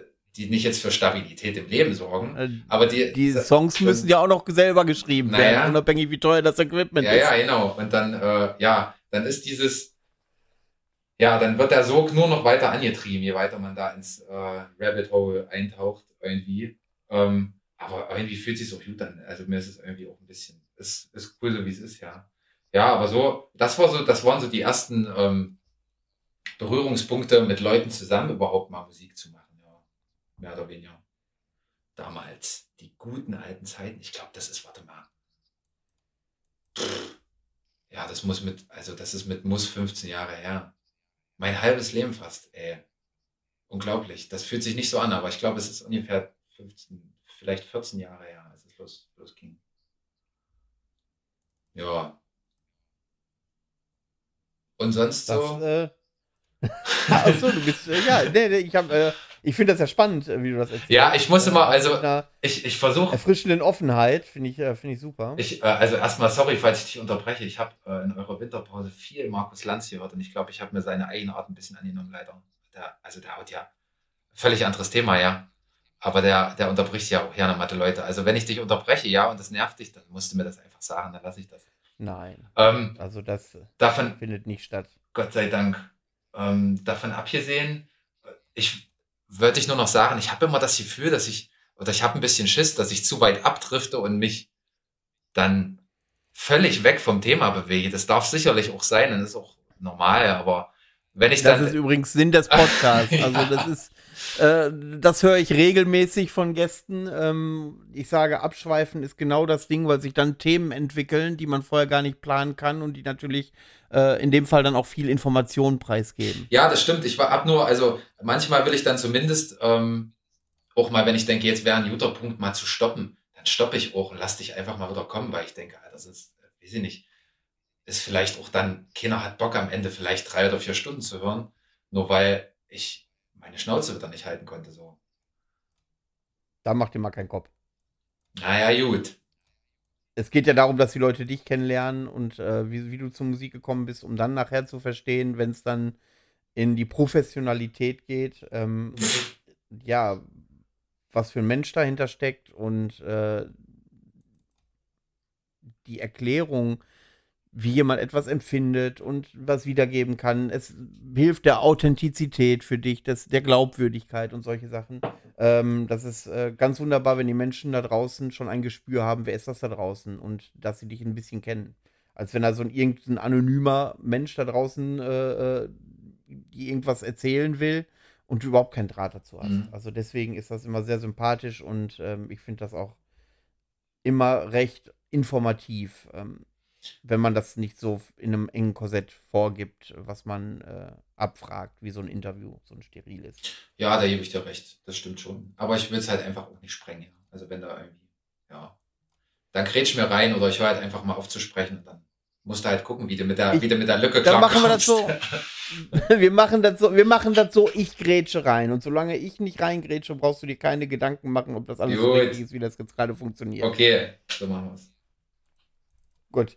Ähm, und ähm, dann, um den Faden wieder aufzunehmen und äh, zurückzukommen auf deine aktive musikalische Anfangsphase, beschreib mal bis zu dem Zeitpunkt, wo du jetzt bist, von dem Moment, wo du das erste Mal bei MySpace ein äh, Lied hochgeladen hast, wie sich das entwickelt hat und wie äh, so dein Werdegang war. Oh Gott, das ist, oh, das weiß ich. Warte mal, da muss ich noch mal kurz ein bisschen kramen. Also, ähm, ähm, ähm, naja, ich hatte dann äh, auf jeden Fall mit, ähm, mit Freunden, das war das Coole eigentlich damals, dass man ja noch in der Schule war und man hat sich jeden Tag gesehen und man hatte nachmittags seine Hausaufgaben zu machen, die ja eh keinen interessiert haben.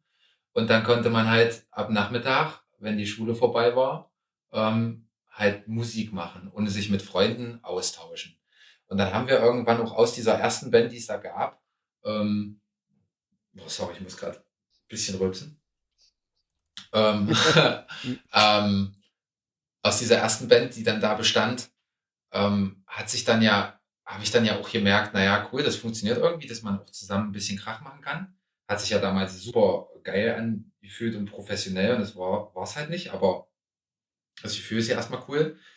Und dann äh, wollte ich eigentlich ganz gerne mit Freunden, die in, ja, in der gleichen Klassenstufe waren oder eine Klasse drunter oder ja, auch selbst Musik machen, die, die halt ich jetzt mal geschrieben habe. Weil in der Band vorher war das ja äh, Robert, der die Musik geschrieben hatte, also diese, ja, einer meiner besten Freunde, der so übelst fit ist an der Klangform. Ähm, und dann wollte ich halt äh, selbst auch ein bisschen ein paar Sachen probieren. Und dann habe ich angefangen, selbst äh, mir Sachen in diesem Pagan-Sektor so ein bisschen auszudenken. Und äh, habe dann da angefangen, Songs zu schreiben.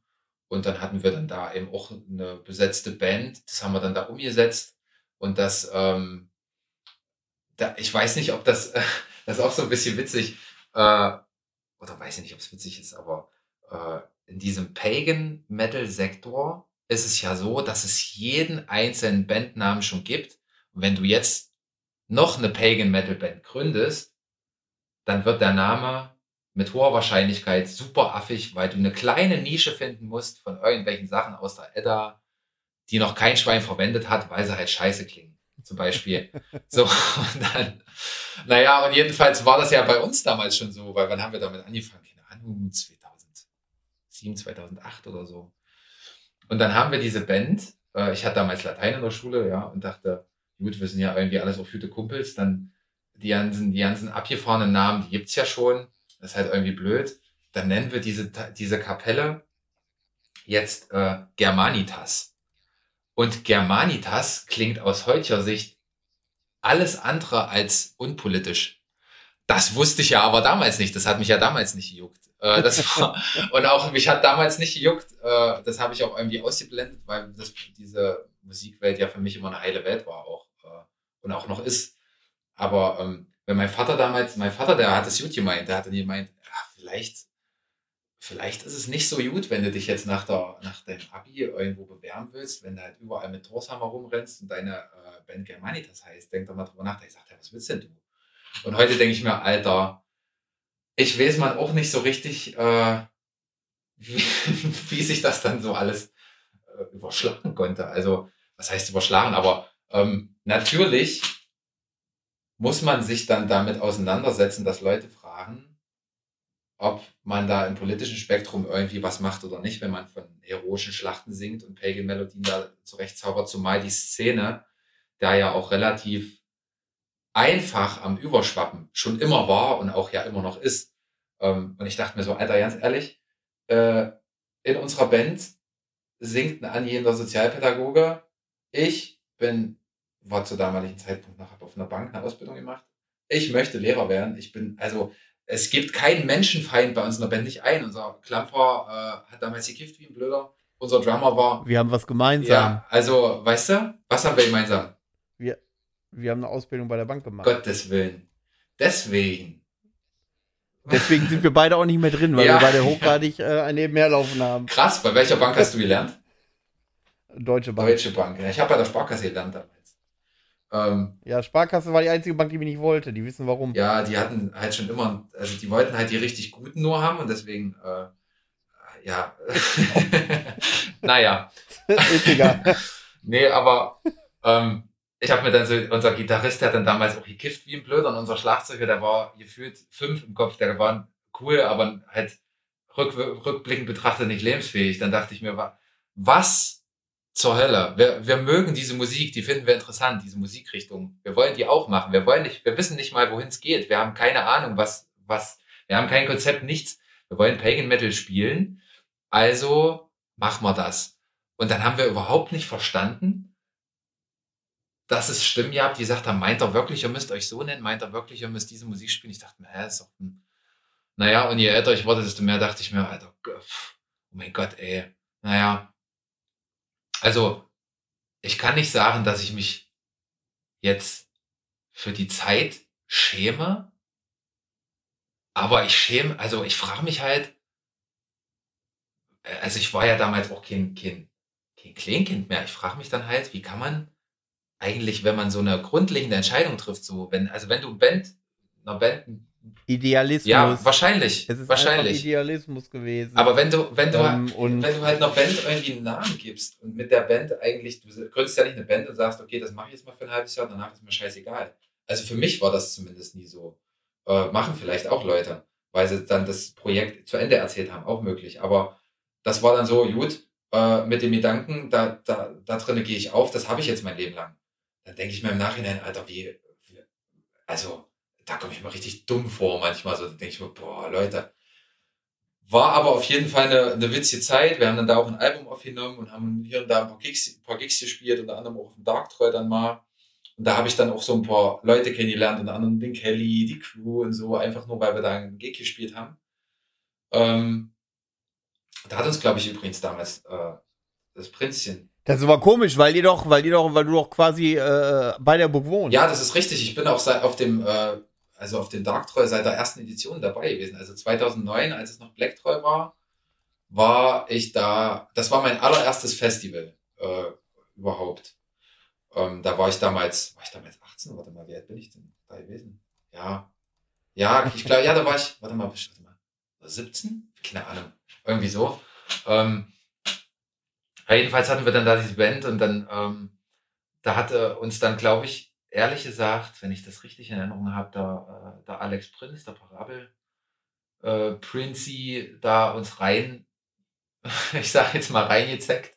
Kann mir nicht vorstellen, dass das jemand gefallen hat da, ja, aber so im Nachhinein, aber äh, wir fanden es halt super cool und dann haben wir da auch die Leute so ein bisschen kennengelernt. Und das äh, ist ja bis heute, ja, also bis heute ähm, bin ich eigentlich jedes Jahr, letztes Jahr nicht aufgrund der Touren, aber äh, bis, eigentlich war ich jedes Jahr immer mit oben und dann hat sich das so verschoben. Dann hat man halt hier mal mitgeholfen, da mal mitgeholfen. Dann jetzt mache ich damit äh, mit dem Tobi eigentlich äh, so die, die Band- und Backstage-Betreuung. Also es hat ist dann auch gewachsen. Ne? Das war ist halt auch mega cool eigentlich, dass das da im Prinzip anfing mit Sachen, über die man heute aus seiner Vergangenheit nicht mehr gerne spricht, weil man sich denkt, oh mein Gott, war, wie, wie naiv waren wir und wie dumm. Warum, warum denkt man da nicht vorher nach in einer Szene, die politisch so schnell Feuer fängt, ja, wo man sagt, ey, weiß ich nicht, das kann man wahrscheinlich auch eindeutiger, äh, ähm, eindeutiger machen und sich da ein bisschen ähm, also safe abgrenzen, weil da war ja nie eine, also war, war ja nie eine Politik in der Musik drin. Das war auch noch nie mein Interesse. Also ich finde, jeder Mensch ist politisch, das stimmt. Aber wenn ich in, in meiner Zuflucht Politik finde, dann, dann würde ich am liebsten im Strahl kotzen. Ich höre doch, ich mache doch Musik und höre Musik, um gerade von diesem ganzen ernsten Thema, womit sich auch jeder beschäftigen sollte, zu entfliehen. Und da dachte ich mir, das, das liegt doch auf der Hand. Und dann war das halt so alles bisschen, weiß ich nicht, ich habe hier mal kritische Nachfragen da mal, war aber alles safe am Ende. Und ich meine, die Leute haben sich uns angeguckt und haben wahrscheinlich gedacht, ha, die, na, naja, sollen sie machen, ja, die Gaschbolle oder was auch immer. Und von da aus, äh, ja, dann, äh, wie soll ich sagen, das war dann so das zweite, äh, das war dann so das, das zweite Projekt, was da am Laufen war. Ähm, und dann, ähm, ja, dann hat, dann war das aber irgendwie, da war nicht mehr so richtig Feuer und Flamme und dann haben wir das auch irgendwie irgendwann gelassen, so, ja. Also, ähm, weil, wie ich schon gesagt habe, diese Pagan-Welle, die ist dann abgeappt, das hat, hat mich einfach nicht mehr gejuckt. Und ich, ich mache ja nicht Mucke, damit der Output kommt, sondern ich will ja, also Musik schreiben ist vorrangig für mich zumindest, ein ziemlich egoistisches Ding. Man macht das ja nicht für andere, sondern weil man selbst dabei Dinge oder Gefühle empfindet, die man nirgendwo, hat man ja schon, ja, die man nirgendwo anders irgendwie empfinden kann und dann ist mir ja erstmal egal, ob da, äh, ich mache das ja nicht, damit ich andere Leute damit erreichen kann. Das möchte ich schon auch, das wäre schon cool. Und wenn es nur eine Person gibt, die mit Musik irgendwas anfangen kann, mit der Musik, die ich schreibe, dann ist das umso besser. Aber der, das Haupt, der Hauptgrund ist, ich möchte mich auf eine Weise ausdrücken, die mir nur die Musik gibt. Also mache ich da irgendwas.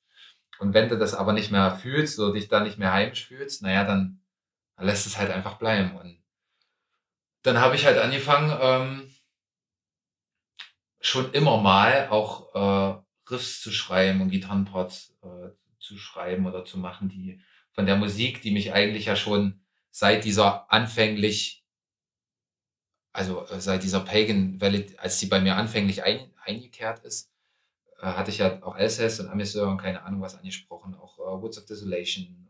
Also das, die Tour Beyond Reason ist bis heute, oh mein Gott, was für ein Album. Ähm, und da habe ich dann aber angefangen, ähm, ja, eher so in die Richtung auch was machen zu wollen. Ich wollte niemanden dort imitieren, will ich auch bis jetzt nicht. Ich finde es furchtbar, wenn man versucht, wie eine Band zu klingen. Aber man weiß ja, welche Musik gibt mir was. Es könnte mir vielleicht noch mehr geben oder mich noch mehr, äh, noch viel, viel stärker beeinflussen, ansprechen, mich erden, was auch immer, wenn ich vielleicht auf meine Art und Weise musikalische Elemente, die mir gut gefallen oder die mich ansprechen, ähm, zusammenzupacken zu was eigenem. Und dann, ähm, dann habe ich halt da angefangen, immer mal Riffs zu schreiben und habe nie irgendwie was gemacht eigentlich. Also nie irgendwas Ernsthaftes, weil, weiß ich auch nicht, weil ich äh, schlecht darin bin, Dinge abzuschließen, grundsätzlich. Ähm, und dann, wobei das, glaube ich, auch so eine, vielleicht eine Musikerkrankheit ist, weil äh, es wahrscheinlich unzählige Leute gibt, die irgendwie Musik schreiben und dann hast du 50 angefangene Tracks auf dem Rechner und keiner davon wird fertig. Und anstatt mal irgendwie was zusammenzubauen, was funktionieren könnte oder sich in einen zu vertiefen und den Song fertig zu machen, da kommt die Inspiration, kickt dir halt einfach eine neue Idee in den Kopf und dann schreibst du wieder was Neues. Und da ist dann bis zur Hälfte fertig. Oder du, ja, und so. So hat sich dann eigentlich relativ viel, haben sich viele Pattern und viele halbfertige und auch fertige Songs so angesammelt. Und es war irgendwie nie so richtig die Möglichkeit, da, ähm, oder doch vielleicht hätte es die Möglichkeit gegeben, aber ich hatte nicht den Biss, nicht den Arsch in der Hose und war nicht gut genug, um das irgendwie selber äh, aufzunehmen und wollte das immer mal machen, aber das immer vor mir hergeschoben und singen konnte ich irgendwie auch nicht so richtig und dann, ähm, ja, und dann äh, irgendwann über die Jahre ähm, kam eben das große C, also und äh, als Corona kam, war ich habe jetzt übelst viel, ich habe den jetzt einen riesen Zeit, also einen riesen Zeitsprung gemacht. Da fehlt noch ganz viel dazwischen, worüber wir vielleicht noch sprechen sollten, auch in Bezug auf Sylvain generell. Aber ähm, nur um mal zu sagen, wie bin ich jetzt dahin gekommen, dass ich selbst doch ein Musikprojekt habe, was ich veröffentliche, wo ich was veröffentliche vielleicht und auch die Möglichkeit habe, dass ich bei einer meiner Lieblingsbands Gitarre spielen kann und darf, was, äh, was, super surreal ist immer noch. Ähm, da, dafür muss ich jetzt äh, mal diesen Zeitsprung kurz machen, ja. Also ich habe dann irgendwie. Ja, ja, ist nicht schlimm. Also diese, äh, diese ganzen Pattern und was auch immer, das hat, ist dann so auf dem PC verstaubt, da kam immer was Neues dazu, hat das sind wir wieder beim Thema, ja, ist äh, alles so ein egoistisches Ding. Äh, ich brauche das halt, um mich gut zu fühlen. Ich brauche das, weil ich dieses Gefühl, Musik zu machen, äh, nirgendwo anders herkriege. Und wenn es einen Riff gibt, was mich selber irgendwie was mir die Brust schwer werden lässt. Nur dann werde ich es wahrscheinlich irgendwie irgendwo mal verbauen. Vieles andere, vielleicht eins von 15 Riffs wird dann mal vielleicht irgendwann Verwendung finden. Die anderen, die kannst du eigentlich gleich wieder in die Tonne schmeißen. So. Und dann, ähm, als dann Corona kam, habe ich mir so gedacht, ja, geil, Uni, ähm, Uni läuft gerade irgendwie nicht. Ich will eigentlich meine Abschlussarbeit schreiben, aber jetzt ist erstmal überall Shutdown und ich habe keine Ahnung, was ich machen soll. Ähm, klingt jetzt so, als wäre das das Schlimmste ever. Ich dachte mir so, yay, schade, dass ich jetzt meine Abschlussarbeit nicht schreiben kann. Ist ja echt, oh mein Gott, wie tragisch. Aber ich werde schon was finden. Und dann dachte ich mir, boom, Musik. Und dann ähm, habe ich mich, habe ich beschlossen, ähm, also ich habe dann auch mehr gearbeitet als in meinem Nebenjob natürlich, aber äh, es blieb dann trotzdem auf einmal Zeit, ähm, sich der Sache zu widmen, die mich eigentlich im Herzen schon immer angetrieben hat und aus der ich auch mal was machen wollte noch. Also ich wollte das ja schon immer irgendwie dann auch ein bisschen ernsthaft angehen, weil das die Musik ist, die, ähm, die mich ja dann schon Jahre begleitet hat auch. Also da sind dann schon Riffs dabei gewesen, die ich dann angefasst habe, die vielleicht schon fünf, sechs Jahre alt waren, aber die mich halt berührt haben. Und deswegen sind die dann auf eine Veröffentlichung gekommen, ähm, die dann, die viel, viel später, ähm, als das Riff entstanden ist, ja eigentlich, ja dann erst kam. Das ist ja manchmal auch so. Ähm, hab aber, wie gesagt, festgestellt, bei dem Willen, das anzugehen und mal was Ernsthaftes zu veröffentlichen und nicht nur alles auf dem PC zu haben, dass ich eigentlich überhaupt nicht, äh, ich kann keine Screaming Vocals, das kann ich nicht. Ähm, ich wusste zumindest nicht wie. Ich habe es probiert, klang scheiße, tat weh, mies. Hab mir Videos angeguckt, äh, wie lernst du in 30 Sekunden den Fry Scream und habe tatsächlich gedacht, das funktioniert. Hab's gemacht und dachte mir, drauf geschissen, ja, passiert nichts, das ist einfach nur Grütze. Und dann äh, habe ich so gedacht, ja, müsstest eigentlich mal irgendwo mit jemandem sprechen, der da, ähm, der vielleicht weiterhelfen kann. Mich dann schlau gemacht, ob ich in Leipzig äh, ja, was jetzt so das nächste gewesen wäre, ja, vielleicht irgendwo Screaming Vocals lerne, war aber mit dem Gedanken nicht ganz froh zu sagen, ja, dann guckst du da einmal die Woche bis nach Leipzig. Das ist von Eisleben auch eine Stunde hin und zurück. Und äh, dann weißt du nicht, ob es was bringt, dann kennst du die Leute nicht, musst da, bevor du dich da richtig öffnen kannst und locker sein kannst, musst du wahrscheinlich auch ein paar Sitzungen machen, das hier doch ins Geld. Habe ich Geld? Natürlich nicht. Ach, keine Ahnung, naja. Dann habe ich das erstmal, wusste ich auch nicht so richtig und kurz danach ähm, das war so ein bisschen wie, also das war so ein richtig, richtig geiler Zufall. Hat Catherine von Sylvain ähm, beschlossen, dass sie Screaming Vocals äh, auch unterrichtet oder einen Workshop anbietet und auch äh, Gesangsstunden anbietet. Das hatte sie vorher schon gemacht, also für, für äh, clean Vocals. Ähm, aber das kam zu dem Zeitpunkt genau richtig, dass ich dachte, ja, da mache ich das jetzt, weil, weil wir uns auch schon etliche Jahre kannten und gut verstanden haben. Wie das kam, kann ich ja danach mal erzählen.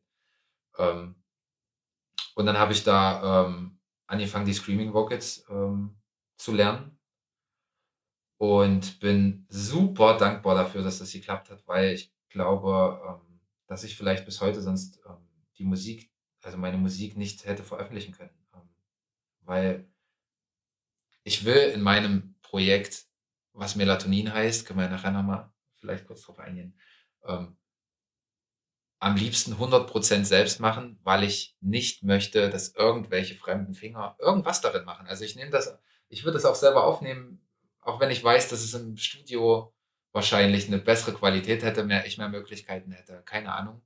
Ähm, ich will nichts davon abgeben, weil das zu 100% ernst aus mir spricht und also von tief drin aus mir spricht und ich möchte das einfach so intim belassen.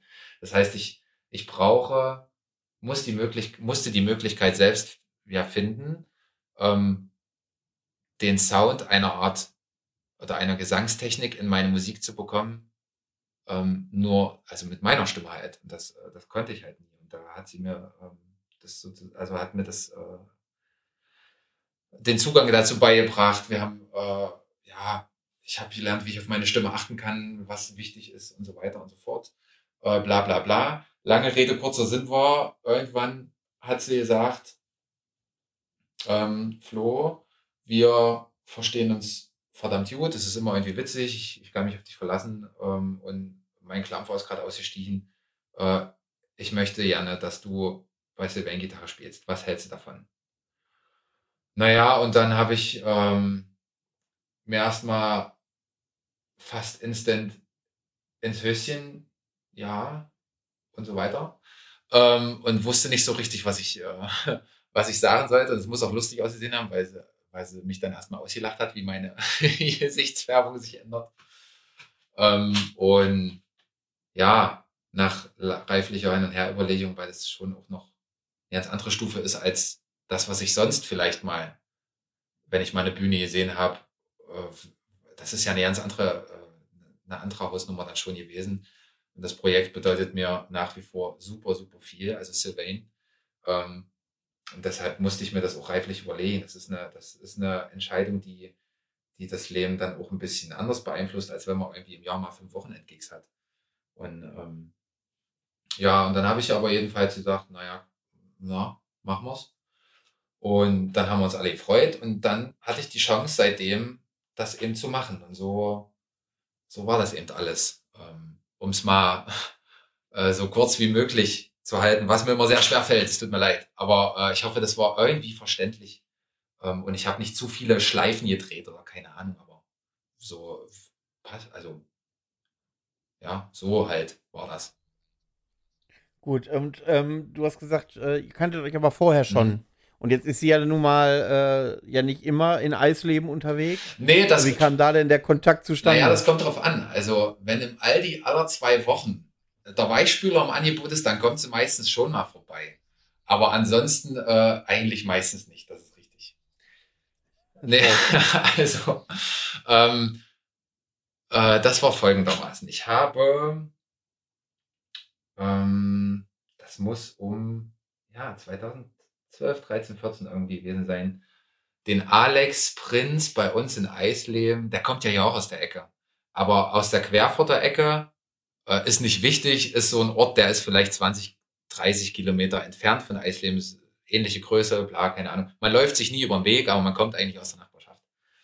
Und wenn dann in Eisleben irgendwie mal so ein Konzert war, dann hat, war er halt dann auch mal da und dann hatte der uns damals auch mit äh, unserer Pagan Band da spielen sehen und dann sind wir wollte er mal, hat er da gerade angefangen mit diesem YouTube-Kram und wollte dann mal ein Interview mit uns irgendwie machen. Und das wollten wir aber nicht, weil wir ihn zwielichtig fanden. Und deswegen haben wir gesagt, deswegen haben wir gesagt, ja, das ist cool, das machen wir und haben uns nie, haben uns nie wieder bei ihm gemeldet. Weil wir seine Videos gecheckt haben, die zu dem Zeitpunkt natürlich, wir, ich meine, unsere Musik war ja oh Gott, ey, ich glaube, am Anfang musst du immer erstmal durch Scheiße laufen, damit du merkst, was man eigentlich noch besser machen kann und dann auch an dir selber wächst, ja. Jedenfalls waren seine Videos auch dementsprechend, da haben wir gesagt, ja, sind wir mal nett und sagen, jo, na, aber wir machen es halt nicht, weil wir es nicht wollen. Ähm, irgendwie, ich kann dir ja nicht, ja nicht genau sagen, wie, haben sich dann doch aber die Wege nochmal gekreuzt, weil er dann irgendwann auch, äh, entweder war er hartnäckig oder wir haben uns dann irgendwie, haben uns dann auch mal gegenseitig angequatscht. Oder wir haben, ähm, äh, der hat ja dann auch schon irgendwie mal irgendwann jemanden für seine Kamera gebraucht, weil mal hier ein Konzert oder da mal ein Festival war oder so. Also auch kleinere Sachen, damit hat er ja angefangen, ja. Ähm, und dann, dann brauchte er ja auch mal jemanden, der irgendwie so ein bisschen vielleicht mal mithilft. Vielleicht konnte mal jemand eine Kamera halten beim Darktreu oder mal eine, ja, irgendwie so. Und dann sind wir da doch irgendwie immer so ein bisschen zusammengerückt und haben uns auch äh, immer gut verstanden. Und das ist auch nach wie vor der Fall. Ähm, auch wenn wir uns nie mehr sehen oder nie groß irgendwie sprechen, aber wenn wir, also wenn, dann ist auch cool. Ähm, und ja, jedenfalls über dieses, ich komme mal mit auf Festivals und Filme und helfe da ein bisschen und was weiß ich. Ähm, also da hat sich dann so eine Freundschaft entwickelt, ja. Und dadurch hat er uns dann halt, äh, haben wir da zusammen gearbeitet im Prinzip. Und dann hat er irgendwann aber gemeint, ja, ähm, ich möchte ein Musikmagazin gründen. So und sowas stelle ich mir vor, seid ihr dabei, hat er darauf Bock. Und da habe ich ihm gesagt und auch noch viele andere äh, nice Leute, ähm, naja, klar, probieren wir es ja. Warum nicht? Äh, das und das soll der Anspruch sein. Wir versuchen da mal was auf die Beine zu stellen. Könnte ja cool sein, weil dann können wir viel mehr Veranstaltungen abdecken und besprechen oder was der Szene auch zurückgeben oder was für die Musikszene machen, Werbetrommel rühren, Konzertberichte, Fotos, alle. Das, was man ja auch als Künstler gerne sieht und liest und so, ja. Ähm, dass wir da vielleicht einen Teil dazu beitragen könnten. Und ähm, dann hat er dieses Silence Magazin ähm, mit uns gegründet. Und das war so die Zeit, das muss 2015 oder 2016 oder so gewesen sein. Das war gleichzeitig die Zeit, in der mir ein entfernter, ich sag mal, Freund oder Bekannter mit dem ich mal irgendwann auf dem Barter zusammen gezeltet habe, aber den, der, wir sind super cool, aber wir ja, haben keinen Kontakt großartig. Aber es war immer super cool. Der kennt auch meinen Musikgeschmack oder kannte den bis dahin, der sich ja zu der Zeit schon wieder in Richtung, ähm, also schon weitaus mehr äh, in diese Post-Black Metal slash ähm, ähm, ja, also Ambient auch, alles was so ein bisschen Gefühl hat im Black Metal und was auch so viel softe Passagen hat, äh, der kannte meinen Musikgeschmack und hat dann gesagt, ey, hör dir das mal an. Und hat mir einen Link geschickt von dem Album Wistful äh, von äh, Sylvain, was 2016 erscheinen sollte und was zu der Zeit noch gar nicht draußen war. Das war irgendwie geleakt. Und dann habe ich mir das irgendwo auf mega.nz oder wie das heißt, was weiß ich, irgendwo runtergeladen, habe das gecheckt und der erste Song, den ich gehört habe, das war Earthbound. Und der, also ich weiß nicht, was da passiert ist, aber es gibt Musikprojekte, ähm, da gibt's vielleicht eine Handvoll davon. Ähm, es gibt Musikprojekte, die hörst du und denkst dir, Alter, äh, ich weiß ja nicht, was ich, also ich, ich, ich kann mich ja nicht ordnen gerade, weil mich das so zu 120 Prozent ähm, anspricht, berührt, mich widerspiegelt, äh, es mir ein Gefühl gibt, dass ich etwas, ähm, dass ich etwas, äh, wie kann man das sagen, mir ein Gefühl gibt, dass ich etwas erreicht habe, was ich gesucht habe, ohne zu wissen, was ich eigentlich suche.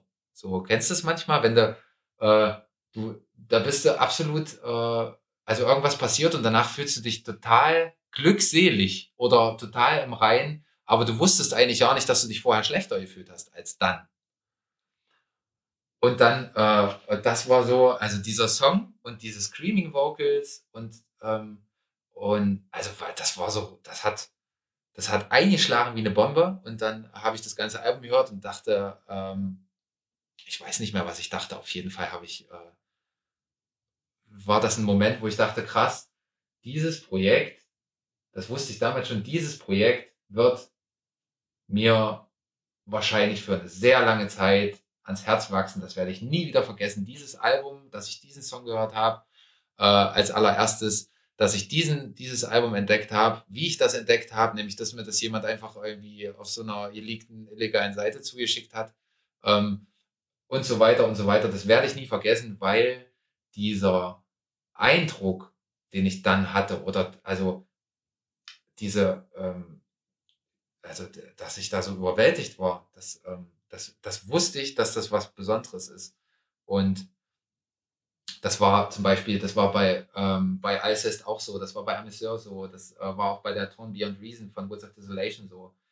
Ähm, und da, da wusste ich aber schon, weil ich das vorher bei den anderen Bands ja auch so erlebt hatte, dass das ein Projekt ist, was mich wahrscheinlich jetzt mein Leben lang begleiten wird und dass ich alles in meiner Macht äh, Stehende tun möchte und werde, ähm, dass ich das Projekt pushe, voranbringe, unterstütze, wo ich kann. Weil es mir so viel bedeutet und Emotionen äh, in mir wach, äh, wach macht, die, das schafft, das schafft nichts anderes so. Und ich bin dafür dankbar, weil ich es liebe, wenn man was intensiv fühlen kann. Ähm, äh, ja, auf jeden Fall dachte ich mir dann, gut, dann kann ich das ja vielleicht gleich mal nutzen und schreibe ähm, eine Review über dieses Album im Silence Magazin. Hab da eine Review geschrieben, hab ihr dann den Link davon geschickt und hab gesagt, ähm, yo, also hatte auch mehr, ähm, hatte auch mehr äh, Aufrufe als, ähm, als irgendwie ähm, die anderen Sachen, die ich so geschrieben hatte, habe mich darüber gefreut, dass da vielleicht mehr Reichweite entstanden ist für, für sie und für das, äh, für die, das Musikprojekt. Habe ihr das geschrieben und dann äh, sind wir da so in Kontakt gekommen. Und dann, ähm, ja, hat sich schnell herausgestellt, dass wir uns eigentlich, ähm, ja, dass das äh, ganz gut, dass das ganz gut passt. Ja, dann schreibt man so ein bisschen hin und her und haha, cool und weiß ich nicht. Stellt fest, man hat eine ähnliche Art von Humor und das ist cool. So. Und dann haben wir uns irgendwann mal, äh, Ach, das war, glaube ich, auf dem Prophecy Fest 2000, schieß mich tot, 16, 17 oder so. Mal persönlich getroffen, dann haben wir kurz geschnackt und äh, das war cool. Und ja, dann, ähm, dann hat sich das, ähm, dann waren wir ich sag mal, dann kannten wir uns und sie wusste auch, ich unterstütze das Projekt und äh, sie wusste auch, dass ich, äh, dass ich super, super, super krass ähm, mich in dieses Projekt reinführen kann und dass mir das super, super viel gibt. Und dann haben wir uns hier und da mal äh, unterhalten. Oder dann, ich habe dann, glaube ich, ja, ich habe, glaube ich, sogar noch ein Interview mit ihr danach gemacht. Und ja, um diese ganzen Sachen, die man für das Musikprojekt ja macht, da ist ja auch noch eine persönliche Ebene, wie wir jetzt vor diesem Podcast auch kurz uns warm gequatscht haben und so ein bisschen Blödsinn erzählt haben. So passiert das ja da auch. Und dann hat man, dann lernt man auch die Person dahinter kennen und stellt fest, jo, das ist eigentlich cool, so äh, fetzt, ähm, ist witzig und umso besser, umso mehr freut man sich ja, wenn das Musikprojekt einem was bedeutet, dass die Person dahinter auch noch cool ist. Ja, dann war, ist man immer mal, waren wir immer mal in Kontakt wegen irgendwas, Ahnung, äh, entweder ich habe was bestellt äh, an Musik oder ähm, dann war es mal so, dass sie irgendwann auf dem, in Flammen gespielt haben und weil sie wusste, dass ich aus Leipzig komme oder der Nähe von Leipzig, ähm, hat sie gefragt, gibt es da eine Möglichkeit, wir wollen schon Tag Ehren reisen, kennst du wen, wo wir pennen könnten? Und dann ist man da auch in Kontakt gewesen. Da habe ich da so ein bisschen unterstützt, weil ich, äh, ja, weil mir das, das war mir auch äh, Vergnügen, weil ähm, ich das für Musik, die mir viel gibt und für Menschen, die äh, mir wichtig sind oder beziehungsweise auch wichtig werden dadurch, dass sie die Macher der Musik sind, ähm, die mir so viel bedeutet, da will ich natürlich auch zurückgeben, was ich kann. Und dann, äh, dadurch waren wir irgendwie immer mal in Kontakt und es war immer cool, wir waren immer äh, cool miteinander. Und dann hat sich bei diesen Screaming Vocal Lessons, die ja dann, von denen ich ja schon erzählt hatte, die ich dann bei ihr genommen habe für mein Projekt, ähm, auch so, ich sag mal, eine, schon, schon so eine Art Freundschaft entwickelt, würde ich schon auch sagen, weil dann, äh, dann macht man da so ein bisschen, ähm, dann macht man da so natürlich auch seine Gesangsübungen, aber man quatscht auch vorne weg und hinten dran noch eine Runde. Und ähm, das scheint ganz gut gepasst zu haben. Und dadurch hatte ich, äh, habe hab ich dann die, also habe ich mich dann super geehrt auch gefühlt, als sie äh, gefragt hat, ob ich in die Band will. Ich dachte mir halt, Alter, ähm, ganz ehrlich, ich. Woher wusste sie denn was von deinen Skills? Also sie muss ja ungefähr einschätzen können, wie gut du Gitarre spielst. Ähm, das, naja, okay, also, äh, ich, ich kann, weiß nicht, ob ich die Frage ganz genau beantworten kann, aber zumindest wusste sie, dass ich Gitarre spiele, weil ich natürlich auch von meinem Musikprojekt erzählt habe. Sie hat natürlich auch gefragt, warum möchtest du Screaming Vocals lernen? Was ist deine Motivation? Woran können wir arbeiten? Dann habe ich gesagt, das und das und das habe ich vor. Und da wusste sie ja, okay, da wird wahrscheinlich nicht ein, äh, äh, so ein Space Ambient Atmo Black Metal Projekt aufmachen wollen und dann äh, nur mit Stock irgendwo auf den Top kloppen wollen oder so. Und da, äh, da braucht man ja schon irgendwie auch Instrumente und dann erzählt man sich ja auch über, ähm, ja, dann erzählt man sich ja auch über wie der Werdegang beim Aufnahmen, Aufnehmen ist, was man so vorhat, was, was, also wo man musikalisch landen möchte und so. Und dann habe ich ja auch immer schon mal, weil mir danach ist manchmal, ähm, so ein paar Videos, wo ich irgendwas eigenes spiele oder so auf Instagram hochgeladen. Und wir waren ja dann auch schon vernetzt. Und das hat sie wahrscheinlich dann auch immer mal gesehen, hat auch äh, bestimmt auch hier und da mal geliked, weiß ich jetzt nicht, aber ähm, vielleicht dadurch, keine Ahnung. Ich habe ja gleichzeitig auch bei der Frage, ähm, ob ich da Gitarre spielen möchte in Sylvain gesagt, ganz ehrlich, mir fallen mit auf Anhieb bestimmt wenigstens drei Leute ein, die zehnmal besser als ich Gitarre spielen können. Ich bin nicht der beste Gitarrist. Ich würde es absolut, also ich weiß ja nicht, was soll ich dazu sagen? Natürlich äh, würde ich das absolut schätzen und überhaupt mich nicht mehr einkriegen. Aber bevor du dir jemanden ins Boot holst, wo du sagst, der kann Gitarre spielen, mit dem passt es persönlich, und dann kann er aber ja auch nicht so gut Gitarre spielen, wie es nötig wäre, ähm, möchte ich wenigstens so fair sein und sagen, ich kenne auch bessere, also ich kenne weitaus bessere Gitarristen.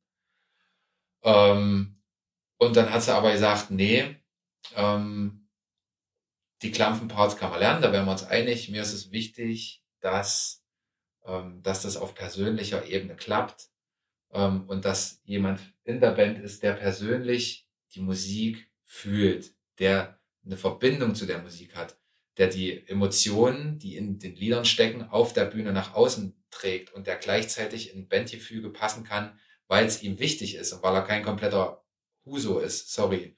Ähm, und dann dachte ich mir, gut, dann wären wir uns einig. Dann, äh, dann mache ich das, weil äh, rein von meinen Skills her, alleine hätte ich gesagt, dass äh, da such mal jemand Besseren. Also da das Projekt verdient jemand viel Besseren.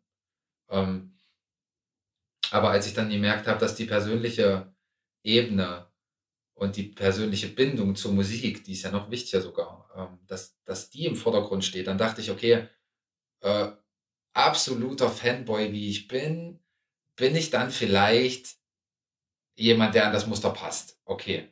Und äh, wenn du, und ich habe mir dann auch gedacht, äh, sie wird sich ja sicherlich Gedanken gemacht haben darüber auch, äh, wen sie fragt. Ich meine, sie ist super, die ist seit Jahren, macht die das und hat, weiß ich nicht, wen schon alles kennengelernt und ist mit Leuten vernetzt. Die hätte wahrscheinlich auch andere Leute gefunden oder wen anders fragen können. Ähm, und gleichzeitig war ich einfach nur unglaublich perplex darüber, ähm, voll überfahren in einem positiven Sinne. Und ähm, ja, bin das auch eigentlich immer noch, wenn ich drüber nachdenke, weil ich dadurch die Chance gekriegt habe, in einem Projekt aktiv mitzuwirken, diese, äh, diese Musik auf die Bühne zu bringen, die mir seit Jahren so viel bedeutet und ähm, äh, Emotionen in mir erweckt, die mir ähm, sicherlich vielleicht andere Musikprojekte geben, aber die mir neben der Musik nichts anderes äh, ja, geben können, geben kann, geben können, keine Ahnung. Auf jeden Fall, ähm, äh, ja, ähm, so, so kam das dann, so kam es dann halt. Also so haben wir uns kennengelernt, so, so ist das zustande gekommen und dann haben wir es halt angepackt, ja. Gut. Und bevor wir jetzt ins Detail gehen, wie es äh, dann auf Tournee und so ist, äh, hast du uns auch ein Lied mitgebracht, nachdem du uns äh, den Mund wässrig gemacht hast, wie sehr emotional dich die Musik berührt. Wirst du bestimmt da uns jetzt etwas vorzaubern, äh, dass wir das ungefähr nachempfinden können. Ähm, ja, soll ich vorher was zum Song sagen oder danach? Ja, sag mal ruhig. Also, äh, ruhig. der Song, den ich ganz gerne, äh, also jetzt abspielen möchte, ist, der heißt Mono no Aware. Das ist der, ähm, also der erste volle Song nach dem Intro auf dem aktuellen Album Nova. Ähm, der ist, das ist der Song, den ich am allerliebsten live spiele, weil der, äh, weil der einfach, der, der hat alles, also der hat alles, der hat, der ist, ähm, da muss ich viele verschiedene Sachen machen, aber der, ähm, der haut mich, der haut mich immer noch um und der, der, der macht mich wahnsinnig. Wenn wir den auf der Bühne spielen, da, äh, da, da könnte ich mich zerfetzen so, weil der, ähm, der hat, äh, der hat viel Energie, der hat aber auch äh, verschiedene Pattern, die sich aufbauen. Der ist tiefsinnig, der ist, äh, das ist einfach nur, also ich weiß nicht, ich glaube, das ist es ist hart zu sagen, es ist echt schwer zu sagen, aber wenn ich mich für einen Song entscheiden müsste, der äh, mich oder der mein Lieblingssong in Sylvain ist, dann ist es dann ist es wahrscheinlich Mono no Aware für äh, aus aus vielen Gründen aufgrund der äh, Diversität im Song an sich, also äh, aufgrund der Vielschichtigkeit, aufgrund der Energie, die da drin ist. Die Drums sind super geil in diesem Song. Ähm, auch, ja, also äh, die sind irgendwie nochmal eine extra Schippe besonders. Ähm, und das, äh, das, den liebe ich wie Sau. Und deswegen habe ich gedacht, dann nehmen wir den. Gut, dann wünsche ich euch jetzt viel Spaß mit dem Song und wir hören uns nach dem Lied wieder.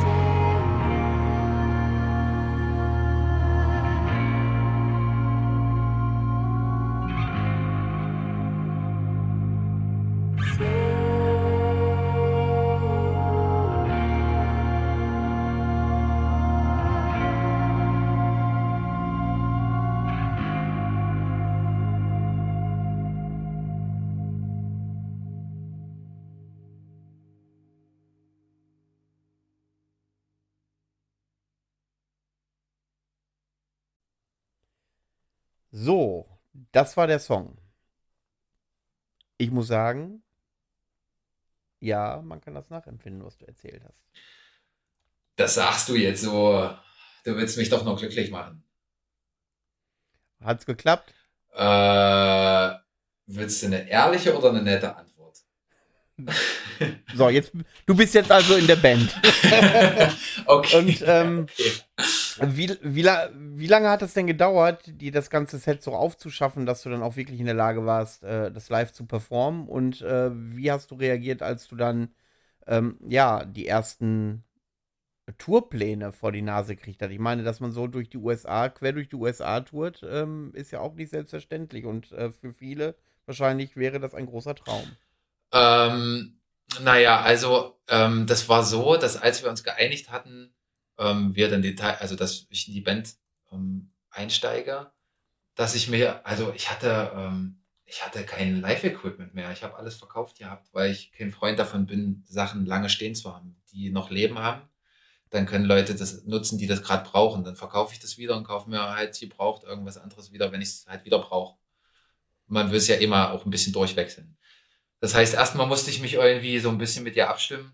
Was brauche ich denn für ein Live-Set? Äh, also für ein Live-Setup überhaupt. Also wie, wie, wie funktioniert das? Ich weiß, dass ich weiß, dass Synthes ähm, als Backing-Tracks mitlaufen.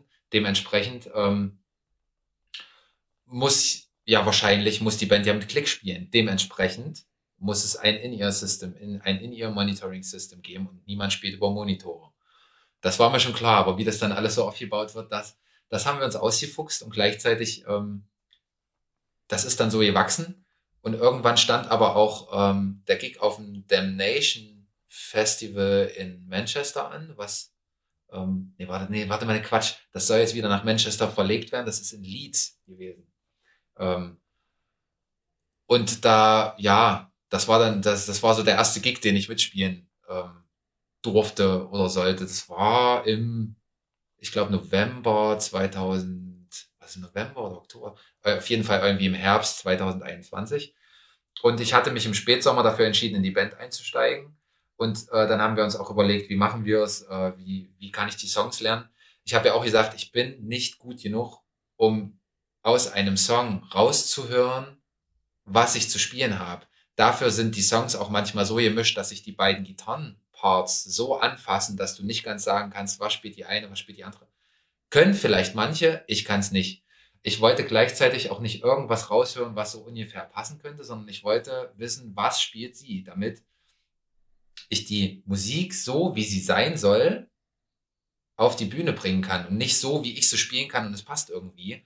Äh, das hat für mich auch was mit Respekt zu tun. Ich wollte von Anfang an nie irgendwas an dieser Musik drehen. Ich habe ja auch von Anfang an gesagt, ich möchte in diesem, in deinem Schaffensprozess niemals mitwirken. Das will ich nie, weil so was du bis jetzt alles auf die Beine gestellt hast, so wie es ist, ähm, ist es perfekt. Und wenn ich da meine Finger dran, also das, das würde ich überhaupt nicht wollen, das könnte ich nicht.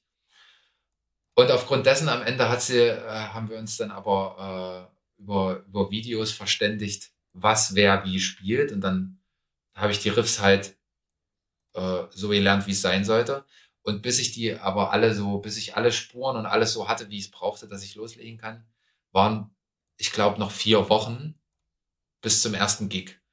Also habe ich in vier Wochen äh, ja dieses äh, Set, was wir auf dem Damnation damals gespielt haben, mir drauf geschafft und noch so zwei, drei extra Songs dazu. Damit wir erstmal ein Live-Set haben, was funktioniert.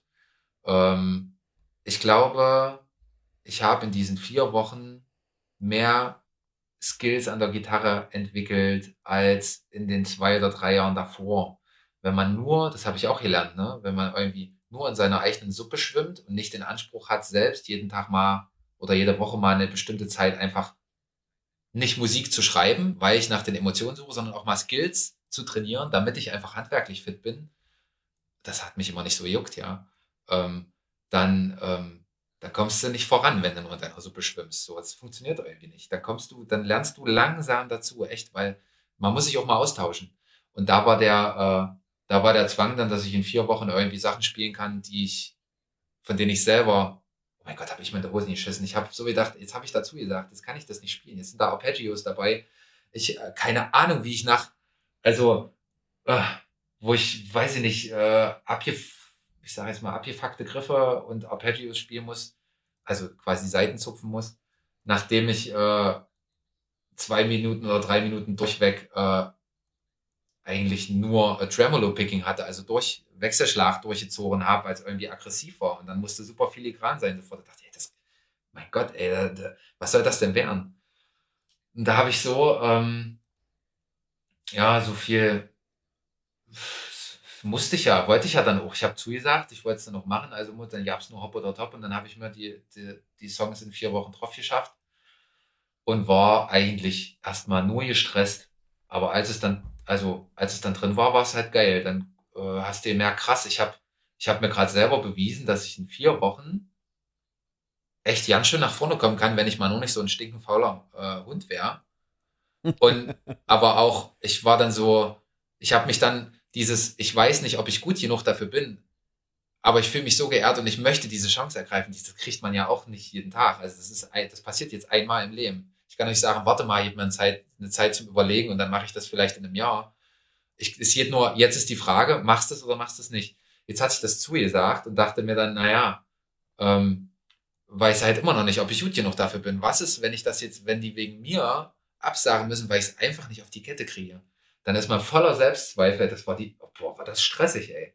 Aber ähm, als es dann saß, dachte ich mir, geil, jetzt, jetzt fühlt sich's auch so an, ähm, als wär's, äh, also ich, jetzt ist, sind so diese Selbstzweifel weg. Jetzt hat's geklappt und ähm, jetzt freue ich mich auf die Proben. Und dann, dann haben wir äh, geprobt, äh, ein paar Tage länger, als wir das sonst tun, vor Gigs, weil ich ja neu war dann lernt man erstmal alle kennen und dann äh, muss man sich auch ein, irgendwie persönlich ein bisschen eingrooven. Das, das fällt mir meistens nicht ganz so schwer zum Glück. Das ist, äh, das funktioniert. Aber ähm, ist ja trotzdem, alles ist neu, alles ist äh, super, super aufregend. Du weißt gar nichts eigentlich. Du bist als Fanboy zu Konzerten gefahren, hast jede Scheiße da gekauft, ähm, weil du alles haben willst. Und, äh, und jetzt darfst du quasi eigentlich auf der anderen Seite stehen und, und da aktiv mitwirken. Das ist, das ist, also, wenn ich da so drüber nachdenke, das ist für mich das hört nicht auf, sich surreal anzufühlen, auch wenn wir mittlerweile alle vier super eng befreundet sind, ähm, sich das eigentlich nicht mehr so wie, oh mein Gott, da ist ein Idol, ich muss jetzt da mal hin, weil ich will unbedingt drei, vier Fragen stellen, sondern es ist halt ähm, eine, eine Freundschaft. Der Band ist eine Freundschaft einfach. Ähm, und trotzdem, wenn ich so drüber nachdenke, dann wäre ich ganz ehrfürchtig, weil ich einfach mich so glücklich schätzen kann und das jedem anderen Menschen, der das machen möchte, auch gönnen würde, das zu machen. Ähm, aber ich habe halt einfach Schwein gehabt, dass es irgendwie gerade, dass ich das jetzt machen kann und, und äh, können mich da kaputt drüber freuen. Das ist, äh, ist mega. Das ist ja wie, da gibt es so einen Film über so eine Rockband, äh, wo ich glaube, Mark Wahlberg der Sänger ist und als der aufhört, aufhören will, äh, weil er irgendwie so ein Drama hat, äh, sieht er so einen Fan in, im Publikum, der total leidenschaftlich ist, den holt er auf der Bühne, der kann da wohl auch gut singen und äh, ist dann der neue Sänger der Band so ungefähr. Das ist so ein bisschen wie ja, Hollywood das ist so. Also so im Privaten, ich habe das so noch nie, ich habe das so noch nie gehört, dass das so funktioniert. Dass ich zu einer Lieblingsband gehe, die brauchen gerade einen Musiker und ja gut, dann bin ich. Ja, da. ich weiß, also äh, ich, ich sag ja, also wenn mir jemand gesagt hätte vor drei Jahren, du wirst in drei Jahren zwei USA-Touren und zwei Europatouren gespielt haben, mit deiner, mit einer deiner wenigen Top-Lieblingsbands, weil du da der Gitarrist jetzt sein kannst. Da hätte ich gesagt, yo, Alter, nimm weniger oder gib was ab. Aber, ja. aber, äh, also, das, ähm, deswegen, also, das ist, das macht das auch so ein bisschen besonders, glaube ich. Deswegen ist das für mich auch so, wenn jetzt Leute vielleicht denken, boah, was labert der, das ist ja so cheesy, kriegt er sich nur da ein. Ja, sorry, aber naja, es ist ernst. Diese Story, Leute da draußen, die das jetzt so ein bisschen cheesy finden, ähm, habt ihr eine ähnliche Geschichte? Kennt ihr jemanden, der, weiß ich nicht, äh, äh, äh irgendeinen als Fan irgendeinen äh, Musiker abgelöst hat in der Band und äh, damit auf Tour geht. Also die Story, ich meine, ich bewege mich jetzt ja auch schon zwei Tage lang. Äh, dort in solchen Kreisen und sowas gehört habe ich tatsächlich noch nicht und finde ich auch sehr beeindruckend und auch mal spannend zu hören. Auch was da so in dir geht und dass du dieses, dieses Gefühl der Dankbarkeit einfach auch nicht mehr los wirst. Ja, das ist abgefahren. Also äh, ich weiß auch nicht, ähm, ich weiß auch nicht, ob ich das bei jeder Band zugesagt hätte, weil das das Leben natürlich auch in gewisser Weise manchmal auf den Kopf stellt, was man dann in Kauf nimmt. Natürlich, das macht, da überlegt man sich das vorher und dann sagt man hopp oder top und dann macht man das. Und ich liebe es, ich liebe mein Leben. Ähm, aber äh, na natürlich war das, das war äh, ein einschneidender Moment, so da, da Ja zu sagen und dann loszulegen für, für mich, weil ähm, ja, weil weil danach alles anders abzustimmen ist, weil danach alles irgendwie äh, dann dann muss man das, dann wird das ganze Leben im Prinzip nochmal äh, auch so ein bisschen verändert dadurch. Das ist nicht mehr so, dass man dann denkt, okay, krass, naja, so, dann bist du jetzt irgendwie, hast du, äh, bist jetzt keine, bist jetzt keine 13 mehr und überlegst, was wir jetzt meinen, sondern hast so ein einigermaßen stabiles Leben und dann, dann kommt sowas und dann ist das natürlich alles wieder anders. Und ich, ich liebe das, weil das macht auch verdammt, also nochmal mehr lebendig, als man, ich fühle mich eigentlich meistens lebendig, aber, aber das, äh, das stellt alles auf den Kopf und das ist auch spannend, das Ganze dann irgendwie zu versuchen, unter, äh, unter einen Hut zu kriegen. Und, und äh, wenn wann immer dann mal so ein Moment kommt, wo man sagt, krass, das ist überhaupt nicht selbstverständlich. Das, es gibt wahrscheinlich so viele Menschen, die das gerne machen würden und nicht die Chance haben, äh, dass ich einfach nur denke, Alter, äh, was habe ich, habe ich ein Schwein gehabt, Alter. Das, also ich weiß ja nicht, ob ich mir äh, ich komme mir da manchmal, naja, nicht schlecht vor, aber ich denke mir dann manchmal so, Alter, und andere, ähm, andere, die bauen, die versuchen jahrelang, das sind Top-Musiker, die ballern da irgendwie und dann bist du so ein halb, halb geweigter Gitarrist irgendwo aus Eisleben, wo der Hund begraben ist, wo nichts passiert. Ich, ich bin, ich wohne, ich liebe es in Eisleben zu wohnen, davon mal abgesehen. Das war jetzt no offense, ja, aber ähm, äh, ich, ich mag diese, diese Kleinstadt hier und das ist auch alles schön. Aber warum zur Hölle? Also ich meine, es gibt bestimmt in großen Städten, ähm, da gibt es einen Pool an Session-Musikern, an guten Leuten, äh, oder weiß ich nicht. Und dann, dann sitzt du hier und denkst, was zur Hölle ist eigentlich, passiert eigentlich so? Und das, ähm, das hört nicht auf. Das nimmt, ist manchmal nicht so ganz präsent. Aber immer, wenn man wieder drüber nachdenkt, denke ich mir, Alter, das, äh, das kannst du keinem erzählen eigentlich, ja. So, das, äh, das, das, das freut mich dann sehr. Also, ja. Ähm, ja, um dann jetzt den Bogen zu schließen, ähm, als du dann, was, wie war der Moment, als du zum ersten Mal gehört hast, du gehst auf große äh, äh, US-Tour? Ähm, das war, also, ähm, ich kann mich auch nicht mehr daran erinnern, was mir da so, wie ich mich da gefühlt habe. Ich mag mich eigentlich an äh, Momente und Gefühlslagen erinnern, aber ich, das ist irgendwie ein bisschen ausgeblendet, wahrscheinlich, weil, weil das so drüber war. Also, weil das so auch unerwartet war. Wir haben dann ähm, so die ersten zwei, drei Gigs gespielt und dann ähm, hieß es, ja, Release Party steht an, die machen wir in Paris, das wird cool, freuen wir uns drauf. Und äh, während wir, für welchen Gig haben wir da geprobt? Das muss schon, das muss schon im November gewesen sein, vor dem Damnation oder vor dem Glumar Festival, was in Neuenkirchen stattfindet. Das haben wir um, also 2021 gespielt. Da haben wir geprobt, äh, äh, bei Dorian, beim Schlagzeuger äh, im Haus. Und der, nicht und der, sondern und da, ähm, kam die Anfrage rein, ob wir mit Amorphis auf Tour gehen wollen in den USA und ob das klappt, ob, das, ob wir das machen wollen. Und dann, dann waren wir auf jeden Fall, das war nach dem Abendbrot, saßen wir rum irgendwie da bei ihm in der Stube und haben dann so, so gerätselt und dachten, ja, na, erstmal gucken, ob das klappt, ob das wird, rechnet sich, also rechnet sich das ist jetzt nicht, man macht das ja nicht des Geldes wegen, aber du kannst halt nicht eine Tour fahren und sagen, das ist geil fürs Erlebnis und danach habe ich irgendwie 100.000 Euro Schulden. Das, das ist ja Quark. Ja, ja. Ist ähm, und damals wir dachten, erstmal abwarten, erstmal abwarten. Und jedes Mal, wenn wir geschrieben haben und es irgendwie dann doch nochmal für irgendwelche Proben, für Gigs gesehen haben, war es so, naja, doch, doch, das so. Ich habe ich hab, äh, jetzt diese richtige, das richtige Angebot gekriegt und so und so wird es aussehen. Die und die würden es unter der Arme greifen. Die Season of Mist Division äh, aus Amerika, die, äh, die unterstützen es auch. Ähm, und so und so und so und so könnte es funktionieren. Und dann war halt die Frage, na machen wir es oder machen wir es nicht? Und dann haben wir alle gesagt, machen wir. Und dann, äh, äh, ja, dann verging die Zeit so schnell bis dahin, weil dann denkt man sich so, ja krass, ey, dann, dann fahren wir ja wirklich in einem Vierteljahr oder so, wie abgefahren, fahren wir, äh, fliegen wir über einen großen Teich und äh, machen eine USA-Tour. Alter, das hätte ich mir, ich könnte mir jetzt nie privat äh, vorstellen, für sechs Wochen ähm, einmal komplett das ganze Land zu durchqueren. Allein, äh, allein finanziell und alles. Das, also, und dann kannst du das machen, was du am meisten liebst, nämlich Musik. Und dann, dann siehst du die andere Seite der Welt und das, das ist völlig, Manu, ich weiß es nicht, das kann man nicht, äh, ich kann dir nicht genau beschreiben, äh, ich, ich, ich krieg's nicht, kann man nicht. Ähm, auf jeden Fall ist das eine schlagende Fresse. Äh, aber da, den nimmt man gerne in Kauf. Also das ist ein guter schlagende Fresse. Und äh, naja, dann, dann ging das eben los, dann fängst du an, äh, dann überlegst du, was spielst du für ein Set, wie sind die Bedingungen, wie viel Change-Over-Time hast du, dann willst du ja den Headliner noch nicht im Weg stehen. Was ist in Amerika überhaupt anders? Was musst du bedenken? Was musst du für Behördengänge machen? Das ist ja auch so ein Kotzkrampf. Ähm, aber hilft ja nicht.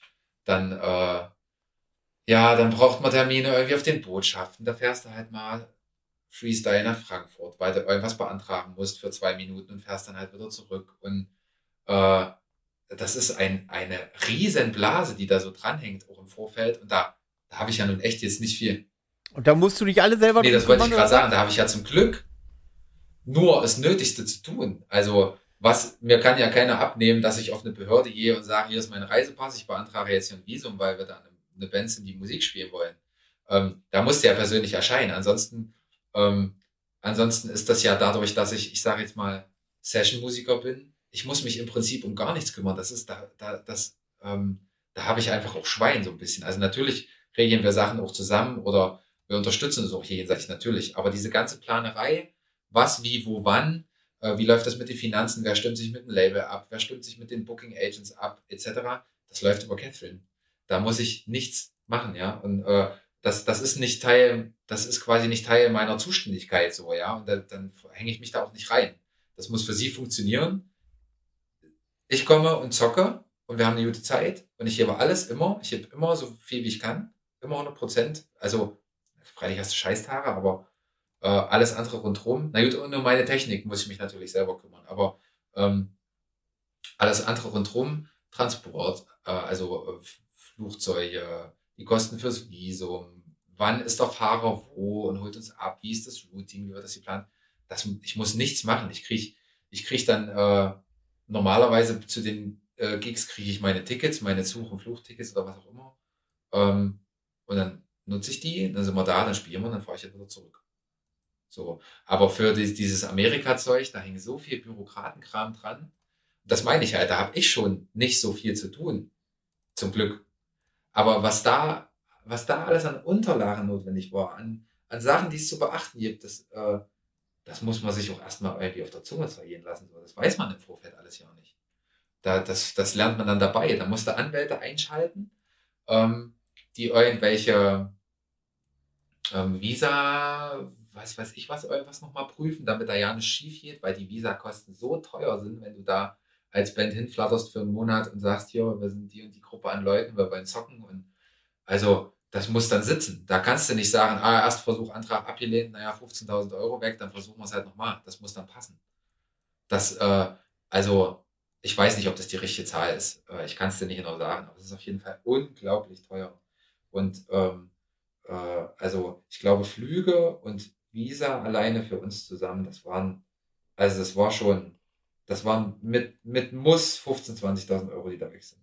Und das muss man sich, das machst, das entscheidest, das ist nicht wie, da fängst du nicht an und äh, das ist nicht, dass jemand sagt, äh, habt ihr irgendwie Bock in einer 50 Kilometer entfernten Stadt am Wochenende mal für drei Kästen Bier äh, mal eine Stunde zu zocken, so.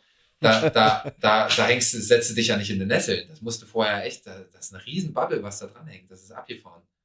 Ähm, ja, und dann haben wir uns darauf vorbereitet und dann, äh, dann setzt du dich da eben den Flieger und alles ist einfach nur super aufregend. Du kannst das eigentlich nicht fassen. Und ich habe manchmal auch das Gefühl, wollte gerade sagen, gib mir doch mal bitte so ein bisschen das Gefühl wieder, was du hattest, als du dich ins Auto gesetzt hast und zum Flughafen gefahren bist. Alter, das ist, ich weiß nicht, dass, äh, dass die, kennst du das, wenn du, also es ist Ungewissheit und deshalb kribbelt es auch alles. Überall. Für, also sowas für mich. Ähm, aber gleichzeitig kriegst du das Grinsen nicht aus der Fresse, weil du dir denkst, Alter, ich fühle mich wie Frodo, der anfängt, aus dem Auenland loszulaufen und hat ein riesen Abenteuer vor sich, so. Du ziehst halt in ein Abenteuer und du weißt eigentlich überhaupt nicht, was dich erwartet. Und weil anderer Schlag Menschen, ähm, andere Sätze, alles anders so. Und äh, das ist, also wenn du in Europa bleibst, das ist ja schon krass, wenn du in Nachbarland fährst. Das, das muss man ja auch, das ist auch nicht selbstverständlich. Das ist ja schon, wir haben es letztens in England gespielt, äh, da, das ist, das ist nicht weniger, äh, nicht weniger wert oder aufregend, aber wenn du das erste Mal über einen großen Teich fließt, ins, ähm, ins, wie sie von sich selbst sagen, großartigste Land der Welt, dann ist das irgendwie nochmal, das, das gibt nochmal eine ganz schöne Schippe extra, äh, das ist so die, das gibt nochmal eine extra Cola Eis in deinen Eisbecher rein, so, auf den du dich freust. Und ähm, ja, weiß ich nicht, dann bist du eigentlich nur völlig drüber und müde, weil du schon die letzten drei Nächte nicht schlafen konntest. Hoffst, dass alle, alles an Gepäck ankommt. Hoffst, dass du, wenn du in JFK landest, nicht, weil irgendwas mit dem Visa nicht stimmt, oder nach Hause geschickt wirst. Und dann, äh, ja, weiß ich nicht, also dieses, erstmal sind die Flüge ja relativ lang, ja. Also ich glaube, die sind, wenn ich mich richtig erinnere, so acht, neun Stunden lang. Ähm, und während der Zeit würdest du eigentlich, also weiß ich nicht, hat mir das, habe ich nicht so viel drüber nachgedacht äh, über das Ganze, weil Fliegen, ja, im Flieger sieht's ja wieder gleich aus so. Aber wenn du dann merkst, okay, krass, jetzt, jetzt landest du, jetzt, jetzt äh, fängt die Landung an oder der Landevorgang hat begonnen und du, du peilst New York an, denkst du, krass, ich sehe schon New York so. Und dann siehst du, dann dauert dieser Landeanflug irgendwie so eine Viertelstunde oder 20 Minuten. Du siehst eigentlich immer nur noch New York, New York, New York, New York, New York. Du siehst New York und denkst dir, Alter, wir fliegen 20 Minuten gerade im Landeanflug über eine Stadt. Wie, wie scheiß groß kann New York sein? Ähm, da hast du das erste Mal schon das Gefühl, das ist alles viel zu groß, das ist viel größer, was zur Hölle. Äh, und dann, ähm, als wir dann gelandet sind und äh, diese, dann, da denkst du auch so, das ist wie so ein Film eigentlich, ja, da, da siehst du diese ganzen, da ist nicht dieser amerikanische Adler da auf irgendwelchen Wappen, da sind da irgendwelche Vorhänge, die so typisch amerikanisch aussehen. Dann äh, läufst du da so durch diese Passkontrolle, dann stehst du da ewig an, aber dann siehst du halt überall so typischen Ami-Kram, den du nur aus Filmen kennst. Und ich als kleine, als. Mhm. Ich sagte, ich hatte, ich hatte damals auch, ich war schon auch das eine oder andere Mal drüben und das erste Mal erinnere ich mich, da war ich auch in New York, aber habe bei einer Bekannten in Staten ja. Island übernachtet. Staten Island ist so ein klassisches konservatives Wohngebiet, wie man sich ja, das okay. vorstellt. Nicht wie äh, Manhattan mit den Hochhäusern, sondern wirklich so die Reihenhäuser, also ein Häuschen nach dem anderen, ja, ja. so ein kleines Grundstück. Und dann stehe, dann komme ich da morgens raus und sehe, wie dieser gelbe Schulbus die Kinder geil, einsammelt. Das war, das war kriege ich heute noch nicht zugeordnet. Ich habe da noch ein Foto von, wenn ich das ich schwöre dir, ja. mit dem, was da, was da sonst nur aus den Filmen kennst, so aus der 80er und 90er Jahre. Das, dann kommst du raus mit deinem jo. Kaffee und siehst, wie dieser Schulbus da und die Kinder dann rausrennen und die Mutti dann Na, noch ihr Und hinter dein, dran fährt irgendwer mit dem Fahrrad und feuert da zusammengerollten äh, Zeitungen dir vor der Tür oder so. Ja, und genau äh, so ist es. Also, das kann ich absolut nachvollziehen. Du denkst, also ich habe mich auch über jeden Scheiß gefreut. Du, also, dann war die Passkontrolle alles erledigt, die Pack war da. Wir alle super durch, aber drauf geschissen. Wir sind in New York und das Geile ist, wir sind in dieser Welt alle irgendwie ziemlich kindisch, kann man das so sagen? Ja, wahrscheinlich schon. Ähm, so. Also, Dorian ist schon so eher so ein bisschen auch, der ist von allen der Ernsteste, aber der macht auch jeden Quark mit. Und äh, wir sind alle super kind, also äh, kindlich in, in, in, unseren Ansichten, aber auch kindisch in unserem Verhalten manchmal. Das darfst du, kannst du manchmal auch immer erzählen, bei so einer emotionalen Mucke auf der Bühne, aber was da manchmal so im Hintergrund passiert, weil ja jeder auch nur ein Mensch, wir sind ja alle auch nur Menschen, ja. Und das funktioniert persönlich, also auf persönlicher Ebene auch super. Genau deswegen glaube ich auch. Aber dann freuen wir uns auch über jeden Mist. Wir freuen uns über kleine Dinge wie die kaputten. Da kommst du da raus, da äh, da kommst du aus diesem Flughafen raus, da stand Gordon von Season of Mist, der leitet diese amerikanische äh, ähm, Season of Mist Division und äh, wollte uns abholen. Da quatscht du mit dem, da hörst du erstmal, wie amerikanisch der klingt. So, haha, super cool, ein echter Ami. So, dann gehst du, dann gehst, gehst du da raus, ähm, stehst vor diesem Flughafen, siehst, krass, alter Schwede, dieser Asphalt ist einfach mal hellgrauer als bei uns. Wie geil, wie im Film. Haha, guck dir mal die Straßenschilder an. Haha, riech doch mal die Luft, Alter. Wir sind in scheiß New York, wie abgefahren. Und, äh, und guck dir mal die Taxis an. Das ist doch wie im Film alles so. Und äh, da, da, da kriegst du voll ein, also da, da kriegst du voll ein am Latsch, ja. Das da, ich glaube, wenn du das irgendwie zwei Stunden machst, da, ich weiß nicht, was da passiert, aber wahrscheinlich äh, fängt dann an, auch so dein Auge zu zucken oder so und dann wirst du einmal verrückt und rennst einfach vor, vor Bus davor oder so, weiß ich nicht. Äh, das ist völlige Reizüberflutung. Und wenn du dann auch noch eine Person bist, die sich an so kleinen Dingen erfreuen kann, ähm, also kleinen Dingen, damit meine ich jetzt cool, das Asphalt, oder der Asphalt ist hellgrau und nicht wie bei uns dunkelgrau, wow. Ähm, dann, da, da kriegst du ein, also völlig ein zu viel.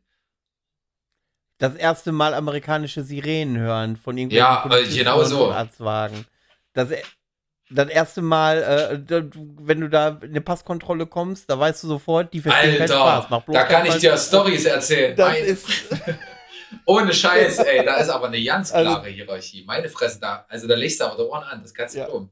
Ich, ich bin davon kein Fan, aber ich ja. war mir dessen bewusst und trotzdem war ich überrascht.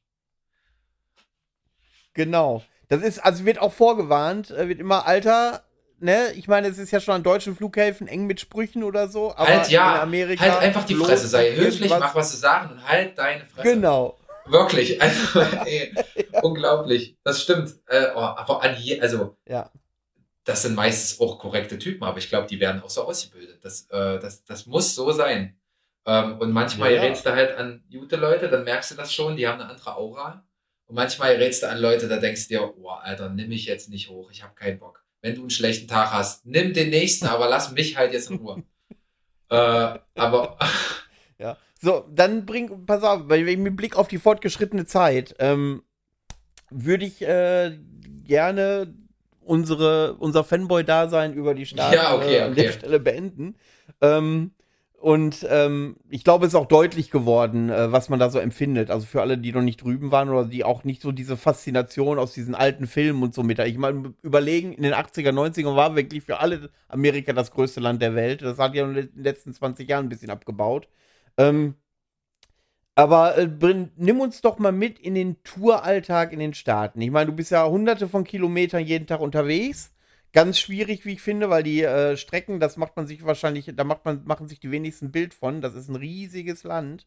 Ähm, beschreib okay. doch einfach mal den Touralltag, wie das da so aussieht und der Unterschied so zu äh, Deutschen oder Ja, also ich sag mal, wie, äh, wie man diese, wie man so eine Tour strickt, das liegt ja auch ein bisschen äh, an jedem selbst. Bei uns war es jetzt so, also wir waren ähm, nicht in dem Nightliner von Amorphis mit unterwegs, sondern die alle Supportbands, auch Wada und Hoaxed und halt wir auf dieser ersten Tour, das sind extra gefahren. Amorphis im Nightliner, weil die auch die sind, die ja äh, in der Venue am nächsten Tag als Headliner auch als erstes Soundcheck machen müssen. Das heißt, die müssen Mittag vor Ort sein, da sind die irgendwann fertig, dann trudeln wir ein und so weiter.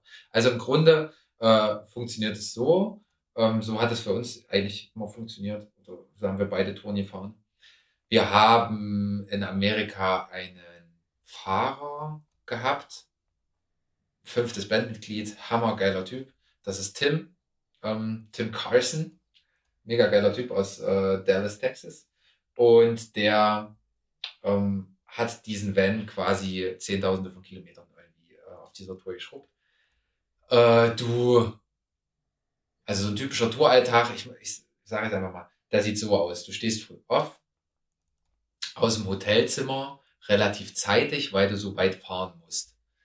Du nimmst das Frühstück mit, was es gibt. Das ist meistens äh, also Zucker mit Fett und Zucker und Fett. Und manchmal äh, gibt es etwas, was, also manchmal gibt es auch ungezuckerten Kaffee oder weiß ich nicht, aber es ist, ähm, es gibt immer knallsüße Cornflakes, es gibt immer Pancakes, es gibt äh, also du kannst dir Joghurt mit Cornflakes machen, wenn du einigermaßen was Neutrales essen willst. Aber der Joghurt ist Hauptzutat Zucker, Cornflakes, Hauptzutat Zucker. Also irgendwie, das ist erstmal, ja, wie auch immer, auf jeden Fall futterst du dein Frühstück. dann jetzt irgendwie los, dann startest du relativ früh äh, und fährst mitunter an einem Tag. Wenn du Glück hast, mal nur vier Stunden. Wenn du Pech hast, dann fährst du auch mal acht oder neun Stunden. Weil die Distanzen in, zwischen den einzelnen Orten in diesem unfassbar riesigen Land so groß sind. Das kannst du dir nicht vorstellen. Du, also, äh, das hat man ja schon tausendmal gehört, aber du, du begreifst es erst, wenn du das wirklich mal erlebt hast. Ähm, da gibt's, ähm, da Staaten, da jetzt geht eine Straße durch, die ist einfach nur, der jetzt nur geradeaus. Nebraska, wie langweilig. Also wichtig vor, ja, da wächst halt ganz viel Mais, da bauen die alles an, so, oder vier an. Aber Nebraska ist, du, du steigst in diesen Van ein, du fährst los, alles in eine Richtung, immer, immer, immer wieder in eine Richtung, die ganze Zeit in eine Richtung. Du guckst nach links, ab hier, äh, ein abgemähtes Feld, du guckst nach rechts, ein abgemähtes Feld, du guckst nach vorne, Asphalt, kein Schwein auf der Straße, nichts. Du fährst und fährst und fährst und fährst. Irgendwann kommt mal eine Tanke, da kannst du mal pinkeln gehen äh, und dir irgendwelche, irgendwelchen abgefahrenen Süßkram reindreschen. Wir, wir wollten ja natürlich auch viel austesten, also haben wir uns da vollgestoppt mit Sachen, die äh, also ja, irgendwie so ein bisschen überhaupt nicht gesund klang was uns umso mehr angespornt hat, das zu essen. Ähm, ja, oder du holst dir ein Sandwich, was super trocken ist, ähm, mit Schinken und Käse. Nur Schinken, Käse, kein nichts drauf, äh, kein Schmiermittel oder irgendwas und äh, Toast.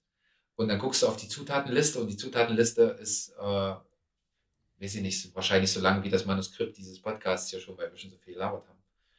Und du denkst dir, jo, cool wahrscheinlich, wenn ich mal sterbe, nachdem ich den ganzen Kram gefressen habe, ich werde, glaube ich, nie kompostieren. Weil, weißt du, ich, da sind so viele Konservierungsstoffe drin, das passiert nicht mehr. Ähm, auf jeden Fall, dann ist man ewig unterwegs und wenn du, also, ich habe dann da, was habe ich denn da gemacht? Meistens habe ich ähm, Musik gehört, Sachen für mein, äh, also Dinge geordnet für mein, ähm, für mein Musikprojekt. Äh, ich versucht so ein bisschen in Sachen reinzufühlen, die ein bisschen auf der Strecke geblieben sind, damit ich ähm, an einem Konzept für das äh, kommende, für die kommende Scheibe so ein bisschen arbeiten kann. Ähm, oder ich habe äh, was für meine Uni gemacht, für meine letzte Arbeit. Äh, Sage ich jetzt noch so, habe ich nie gemacht, habe ich mich immer davor gedrückt, aber damit es cool klingt. Ähm, oder vorbildlich. Ähm, und oder halt einfach nochmal geschlafen, weil die Nacht zu kurz war. Ja, und dann kommst du halt irgendwann an dieser, ähm, an dieser Venue an, an dieser, an dieser Konzerthalle. Da standen dann in der Regel schon Amorphis ähm, und vielleicht auch schon die anderen Supportbands oder du warst ja die erste Supportband, die angekommen ist. Ähm, und dann wird sich, ja, wird das mal geschnattert, ein bisschen gequatscht und so auf den Zeitplan geguckt. Und wenn du laut Plan dann dran bist, dass du einladen kannst, Soundcheck machen kannst, dann, ähm, dann wird das eben gemacht. Ähm, dann gehst du da rein, grüßt alle, passt alles, dann baust du dein Zeug auf. Und ähm, dann, ja, dann hast du deinen kurzen Soundcheck, dann baust du dein Zeug halt wieder ab.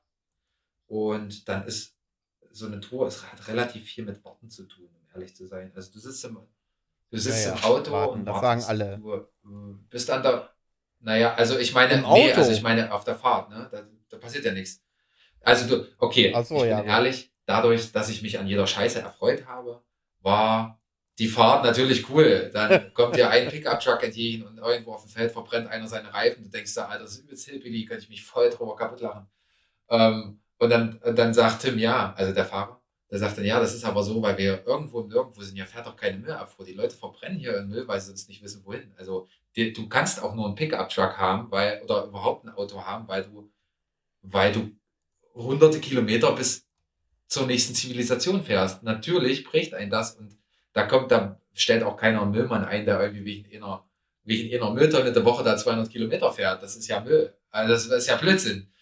Und, äh, und da weißt du nicht, welche CO2-Werte schlimmer sind, wenn er die 200 ja, Kilometer genau. fährt oder wenn ja, bei ihm Aber du sagst, da, da, da lernst du, auf, also auf diesen Fahrten und auch auf den Gesprächen mit den, bei den Gesprächen mit den Menschen dort, da lernst du du kannst so viel Englischbücher lesen, wie du willst, du kannst so viel Fernsehreportagen gucken, wie du willst, dass du nimmst nicht ansatzweise das wahr, wie wenn du einfach mal selbst die Erfahrung sammeln kannst. Das ist so. Ja, aber jedenfalls dadurch waren die Fahrten für mich auch nie langweilig. Ich habe dann auch, äh, mir dann immer viel, viel aus dem Fenster geguckt, dann haben wir mal angehalten, ein paar Fotos gemacht, ein bisschen sich so auch mal geatmet, einfach mal geguckt, was, was ist hier so. Ähm, dann bist du aber dann halt an dieser Venue, dann wartest du, wann ist Load-In, dann stehst du vor der Venue, dann rauchst du vielleicht eine äh, mit den anderen, dann quatscht du Blödsinn, weil du schon zusammengewachsen bist, weil, die, weil das in so einem Tour-Package wahrscheinlich so ist, wenn man nicht ein äh, übelstes Arschloch ist, dann du verbringst ja echt viel Zeit miteinander und du hast, alle haben eine taffe Zeit, auch wenn sie noch so ja, geil ja. ist. Ähm, und dann, da wartest du so, dann baust du auf, dann wartest du, dass du Soundcheck machen kannst, dann machst du Soundcheck dann baust du dein Zeug wieder ab, dann wartest du, dann wartest du, dann machst du, also ich habe dann mit äh, Catherine meistens Merch gemacht, ich habe mich da mit ihr darum gekümmert. Achso, du, äh, du bist dann also nicht durch die äh, Stadt gelaufen, äh, wenn du dann die Zeit hattest, pass auf, vier Stunden bis unserem, äh, bis unser Auftritt, ich gucke mir da mal ein bisschen naja, was an.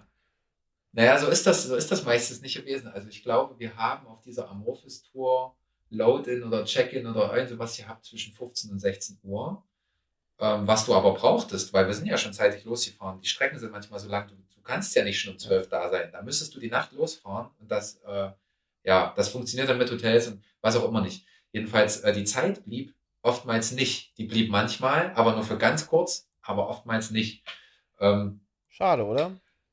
Ja, also äh, da, da haben wir auch drüber gesprochen. Um ehrlich zu sein, natürlich, äh, also könnte man das auskosten, das wäre super geil, aber ich habe dann auch gesagt, ich bin halt hauptsächlich hier und dafür bin ich unglaublich dankbar, dass wir hier zusammen Musik machen. Das, mhm. Ich sehe das jetzt gerade äh, äh, ziemlich ernst, auch wenn wir sehr viel Blödsinn labern und wenn da viele Gefühle involviert sind, aber ich sehe das gerade als ziemlich ernsten Job an, weil ich will, dass wir hier ab, abfeppern, dass äh, die Leute, die kommen hier und die wollen wir vielleicht überzeugen oder vielleicht irgendwie berühren und die haben auch Kohle dafür bezahlt, also willst du jetzt auch nicht sagen, naja, heute bin ich aber nur halb in Form oder weil ich jetzt unbedingt noch da und dahin fahren wollte.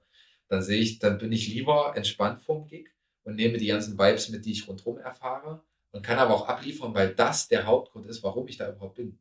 Und das will ich ja auch machen. Das ist ja auch das, was ich als aller, allererstes ordentlich ab, äh, also abliefern will.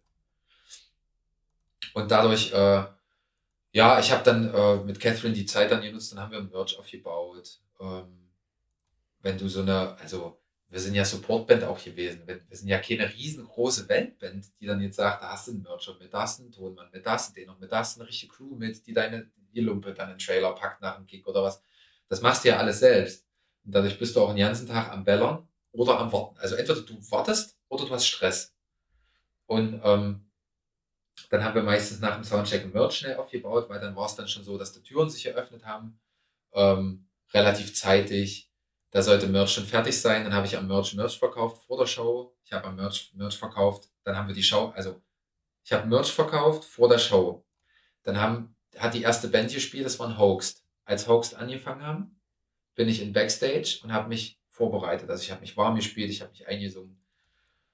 Ähm, dann und mich hab, war super aufgeregt immer. Ich äh, kack mir immer fast in die Hosen, ey, bevor es auf der Bühne geht, meine Fresse. Und dann versuche ich mich immer übelst runterzufahren weil ich weiß, ich brauche ein lockeres Handgelenk. Wenn ich angestrengt bin und lockeren Arm generell, wenn ich angestrengt bin oder äh, angespannt bin, meine ich, ähm, dann kann ich die Sachen spielen, dann klingen sie aber scheiße, weil sie dann verkrampfter sind. Manchmal, das muss halt, das muss im Fluss sein so. Und Maxim zum Beispiel, das ist das ist komplett die Gegenteil von mir. Der dreht vorm Gig immer völlig durch, fährt sich übelst hoch, springt rum und, und der kommt mich dann immer behängen und dann sage ich, Alter, hau ab, Mann, du. Ich, ich brauche meine Ruhe. Und der macht dann immer einen Spaß draus und kommt dann irgendwie immer rüber und behängt einen dann so. Und dann, äh, dann sagt er immer, ja, sorry, ich hab's vergessen. Ich sage, nee, hast du, hast du halt nicht. Sonst würdest du es nicht jeden Tag machen. Da lacht er sich dann kaputt, haha. Ja, dann, dann äh, spielst also dann haben wir den Gig gespielt. Danach müssen wir schnell abbauen, weil die nächste Band auf der Bühne muss. Die Changeover-Zeiten sind natürlich immer relativ begrenzt, ja. Dann habe ich mein Zeug meistens nur schnell im Backstage gefeuert, nachher nicht richtig wieder zusammengepackt, Kabel zusammengepackt oder was.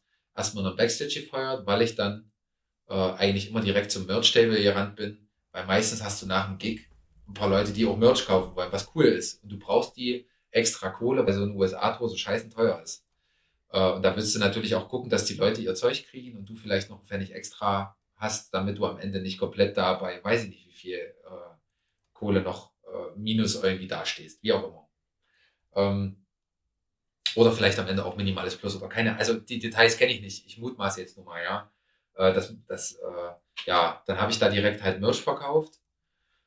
Das hat sich manchmal relativ lange gezogen. Ähm, ja, das habe ich eigentlich die, die, ganze Nacht dann noch gemacht. So. Dann kam Catherine irgendwann dazu, dann haben wir zusammen Merch verkauft. Äh, oder da mit Leuten gequatscht, dann lernt man auch geile Leute kennen. So. Verrückte Leute, auch manchmal Leute, die man lieber nicht hätte, also die man lieber nicht kennengelernt hätte, weil Menschen halt unterschiedlich sind. Aber äh, super interessant. Ich, ich habe das übelst genossen, mich jeden Abend mit Leuten auszutauschen. Ähm, mega cool. Naja, und dann ist es irgendwann vorbei. Dann packst du dein Merch ein, dann packst du dein Backstage-Zeug, also dein, äh, deine Gear ein. Es ist jeden Tag einladen, ausladen, einladen, ausladen. Die ganze Schlagzeug oder was auch immer. Alles. Ähm, dann ist dieser, diese Nacht vorbei die Gäste hier nach draußen, du lädst das Auto ein und fährst mit dem Auto mitunter manchmal vielleicht noch ein oder zwei Stunden bis zum nächsten Hotel oder manchmal auch nur eine halbe Stunde, je nachdem, wie das Shooting halt ist.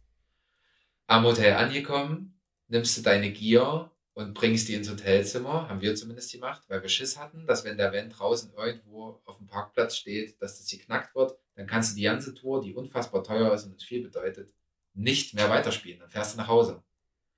Ähm, oder musst eine Lösung finden und kaufst neues Equipment über Tausende von Euros oder weiß ich nicht. Ähm, also lädst das Zeug ins Hotelzimmer ein in der Nacht, nachdem du eigentlich schon Kochletter Jahr bist, weil du die Gig gespielt hast, Merch verkauft hast, Zeug gehuckt hast, bla. Ähm, meckern auf hohem Niveau, das ist alles super geil, aber ich will nur sagen, Tour ist halt echt, das haut schon rein, ja. Äh, ähm, ich will davon nichts missen, ich, hab, ich liebe das. Aber äh, das haut schon rein. Und ähm, wenn du wenn du dann irgendwann im Hotel angekommen bist, mitunter vielleicht um zwei, um drei oder manchmal vielleicht auch um eins schon, dann lädst du das Zeug aus, dann wird gepennt, nächsten Früh jetzt wieder zeitig nach, also wachst wieder zeitig auf, damit du das, damit du die Strecke schaffst bis zum nächsten Ort und vorwärts. Und das, da sage ich dir auch ganz ehrlich, das sind, das sind, da kannst du essen, was du willst, du wirst abnehmen. Es funktioniert nicht. Also, ich weiß nicht, wie viel Süßkram und Scheiße und zweimal am Tag warm, wir alles in uns reingestopft haben. Und also ungesund hoch 10, ja. Und das merkst du dann auch an deiner Verfassung irgendwann und dann versuchst du es zu ändern. Aber am Anfang denk, juckt sie nicht geil, Amerika, los, euer, zack, boom. Und so geht das die ganze Zeit erstmal. Und trotzdem bist du am Ende so beansprucht, dass dein Körper sagt, die ganze Energie habe ich verbraucht und noch mehr von deinen Reserven. Ähm, und dann hast du aber manchmal auch aller paar Tage auch mal ein Day off dazwischen. Das kann daran liegen, dass du, also es macht Sinn, weil du als, du brauchst auch mal eine Pause. Ähm, einerseits, andererseits kann es sein, dass das ein Zwang ist, weil du bis zum nächsten Ort, an dem du spielst, vielleicht 15 Stunden auf der Straße bist und nicht nur 10 oder 8 oder 7 oder so. Ähm, das, das, das kannst du nicht an einem Tag machen. Und da reden wir immer noch von einem Land, ja. Das ist nur ein Land. Also du kannst in einem Bundesstaat manchmal sieben oder acht Stunden geradeaus fahren, da hättest du hier schon, weiß ich nicht, wie viele Nachbarländer alle erreicht. Da, damit man mal, du kannst es nicht fassen, wie groß und weit das alles ist. Äh, und dadurch hast du halt auch manchmal einen Day off. Und wenn du Glück hast, kannst du dann auf der Strecke mal irgendwo vielleicht äh, auch noch einen Halt machen und was sehen. Wir waren zum Beispiel, als wir, wir haben ja diese Tour im Nordosten Amerikas gestartet, sind dann an der relativ also nahe der Grenze äh, zu Kanada, dann immer da so ein bisschen lang geschlendert, auch mal nach Kanada rein und wieder zurück. Und dann sind wir irgendwann, irgendwann am pazifischen Nordwesten angekommen, ja.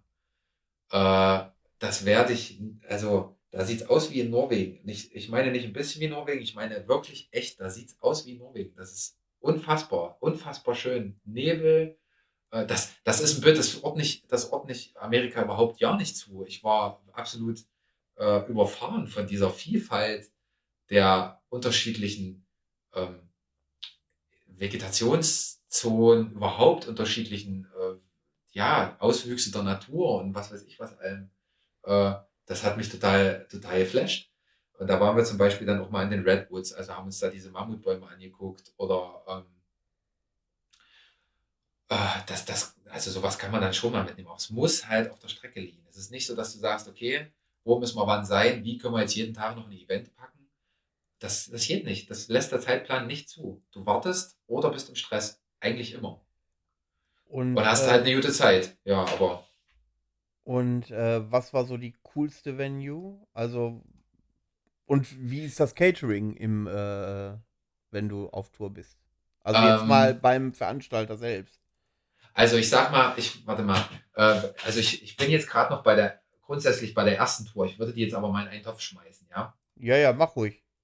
Ähm, also die Tour mit Seelenader, ähm, erstmal äh, liebe ich grundsätzlich das. Also es ist so cool, dass, äh, dass eigentlich das ganze Tourpaket auf beiden Touren und auch auf den Europatouren, eigentlich egal wo, dass das immer so funktioniert, dass man ein freundschaftliches Verhältnis hat und auch Blödsinn labern kann. Auch so wie, also äh, wie, wie wild vielleicht labern. Da kannst sofort findest du eine Bindung und du kannst, bist mit den ganzen Bands eigentlich dann dicker. Das ist cool, weil du, das, du ziehst am gleichen Strang einfach. Das, das, das merkst du echt krass hart. Ähm, grundsätzlich würde ich sagen, warte mal, ich gucke gerade mal nochmal auf die Daten drauf. Ich habe das extra ausgedruckt, weil ich mir doch nie was merke. Also Venues, ja, es echt coole. Äh, viele. Viele so, ja. Ich würde aber sagen, wenn ich mich, kann ich stattdessen auf die Frage antworten, was war der, was war, was waren so die besten Gigs vielleicht insgesamt? Ja, kann, das kannst du natürlich auch beantworten und äh, wo die coolste, das coolste Publikum war. Mhm. Ähm, also, ich habe mich aus irgendeinem Grund, ich weiß nicht warum, das ist super unspektakulär gegenüber den anderen äh, oder im Vergleich zu vielen anderen Städten auch, aber ich habe mich auf der zweiten Tour in Edmonton, das ist äh, in Kanada relativ weit noch im Norden, also nicht jetzt im Norden Kanadas, aber manchmal überquert man nur kurz die Grenze und geht dann wieder zurück äh, nach, äh, also in die USA. Aber das ist relativ weit vom Schuss ab gewesen, ein bisschen weiter nördlich. Die Stadt hat, äh, ich weiß nicht, die hat mich irgendwie angesprochen. Da war, die war nicht so riesig, nicht so gewaltig wie das, was man sonst so von, von einem amerikanischen so gewohnt war und auch von den kanadischen Städten. Die war kleiner, die war grün. Äh, mich hat angemacht, dass es da relativ kühl war, weil die relativ, also weil die halt weiter im Norden war. Das ist eine Stadt, in der kannst du äh, regelmäßig Polarlichter sehen und die Leute waren irgendwie ein ganz anderer Schlag Menschen. Die waren, die waren irgendwie super europäisch, weil vielleicht kann ich auch erstmal über diese, ja, dann spreche ich vielleicht erstmal über die, über den Schlag Menschen, über das Publikum und so. Ähm, diese Leute in Edmonton waren irgendwie ein bisschen reservierter, ein bisschen höflicher, zurückhaltender ähm, und, und sind nicht so mit der Tür ins Haus gefallen. Ich, ich kann damit zwar umgehen, aber ich, ich mag das auch, wenn man ähm, ja, wenn man nicht immer, also wenn du jeden Abend halt ähm, Leute hast, die alle nicht auf den Mund gefallen sind die dich totquatschen und sich, sich Sachen rausnehmen, halt, die nicht schlimm sind, aber wo du dir als, als europäischer Mensch vielleicht denkst, boah, fuck, ey, das hätte ich jetzt vielleicht irgendwie überhaupt ja auch nicht so gemacht, weil ich das hier viel zu weit. Ähm, da war das irgendwie, das war irgendwie schön. Das war auch für mich, äh, weil ich mich da so wohlgefühlt habe, der Gig, der beste Gig, den ich, glaube ich, je gespielt habe. Also, ich weiß nicht, ähm, der ist mir besonders in Erinnerung geblieben. Äh, was war noch geil? Ähm, äh, Los Angeles war super geil. Also beide Touren zu Los Angeles ultra geil. Ähm, das, das war übelst cool. Äh, Seattle war richtig geil. Ähm, ich fand auch Chicago richtig geil. Äh, Chicago sagt man immer, das wäre so, äh, wenn da irgendwelche Veranstaltungen stattfinden, wäre so das lauteste Publikum. Die waren tatsächlich sehr laut, ja. Ich weiß nicht, also ich, ich weiß nicht, ob ich das jetzt so also die beiden Touren waren unterschiedlich. Das Publikum, was zu der Amorphis-Tour gekommen ist, ist ein völlig anderes als das, was zu der Seelenader-Tour gekommen ist. Ja. Ich habe jetzt vor allem, weil das auch, äh, ja, ich sage jetzt mal vorsichtig, äh, die noch ein bisschen besser besuchtere Tour war, die Seelenader-Tour auch einfach, weil die halt äh, ein bisschen, wahrscheinlich auch noch ein bisschen jünger sind, ein bisschen was Alternatives, was Neues machen so noch. Äh, es sind jetzt keine irgendwie Legenden wie Amorphis, aber es ist halt ein anderer frischer Wind, der da weht. Das war auch dementsprechend das Publikum dazu. Und ähm, die waren eigentlich immer ganz schön laut. Und da hast du auch gemerkt, dass viele wegen, also es kamen auch etliche wegen Sylvain dann auch, das war super cool. Da haben auch viele Leute gesagt, ja, wir sind mit euch hier und schön, dass ihr endlich da seid und so. Aber da weißt du natürlich auch, dass viele, die meisten kommen natürlich wegen Seelenader. Und wenn du die dann überraschen kannst mit dein, mit deiner Musik und du siehst manchmal Leuten richtig an, wie gerührt die sind oder die haben da Augen zu oder den kullert so ja mal eine Träne oder die wollen dich danach umarmen, weil die so dankbar dafür sind, dass du dass du, äh, dass du die Musik da gespielt hast und dass du die berührt hast, das ist irgendwie richtig geil. Und das, ähm, das ist so, ähm, das war generell immer relativ intensiv und relativ laut. Es war wenig, also selten mal so ein bisschen ruhiger, ehrlich gesagt. Manchmal hat man ja auch ein ruhigeres Publikum, die freuen sich dann nach dem Song, dann klatschen die halt. Und dann ist halt Ruhe und du hast noch nicht mal richtig zu Ende geatmet und dann kannst du eigentlich fast nur weiterspielen, weil sonst unangenehme Stille entsteht. Ähm, aber äh, das Chicago war, kann ich, habe ich auch noch ein Foto von, von dem Publikum, weil es irgendwie so. Maxim hat manchmal am Ende einfach das Publikum geknipst, weil das, weil er das als Erinnerung behalten wollte. Und in äh, Chicago ist auf jeden Fall ein Foto entstanden, das weiß ich noch, weil das eine richtig geile Bude war und richtig geile Leute. Ähm, ich mochte auch aus irgendeinem Grund Portland, Oregon, ähm, obwohl dort viele Leute hinpilgern, die sich da äh, am Drogenkonsum irgendwie erfreuen, weil in diesem Bundesstaat, wenn ich das richtig, ich hoffe, ich erzähle keine Scheiße, äh, manchmal ist man so schnell von A nach B gefahren, dass ich manchmal Sachen durcheinander bringe und auch nur Halbwahrheiten weiß und dann erzähle ich verzieht. Ja, dann erzähle ich es halt trotzdem, weil ich auch äh, jetzt mich nicht schlau gemacht habe nochmal. Aber ähm, dort pilgern Leute hin, die sich halt, äh, die auf der Straße leben wollen, die ziehen sich da halt irgendwelche Drogen rein, äh, weil Drogendelikte oder Drogenkonsum in diesem Bundesstaat Staat einfach nicht mehr also geahndet wird. Die, die machen keine Werbung dafür und sagen, jo, kommt zu uns, hier könnt ihr euch voll wegballern. Aber äh, die, da ist halt keiner mehr hinterher. Und das heißt, also alles, nicht nur so ein bisschen Softie-Kram, alles.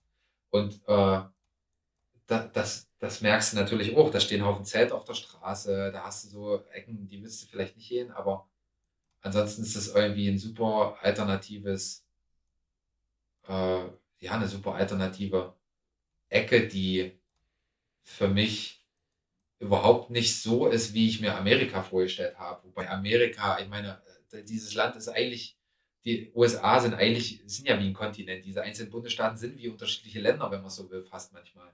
Aber ähm, das ist mir besonders in Erinnerung geblieben. Also Portland und äh, generell auch weiter nördlich der pazifischen Nordwesten da, das ist schon, ah, das ist irgendwie cool. Ja, das, das, also, und Los Angeles und Seattle, würde ich jetzt sagen.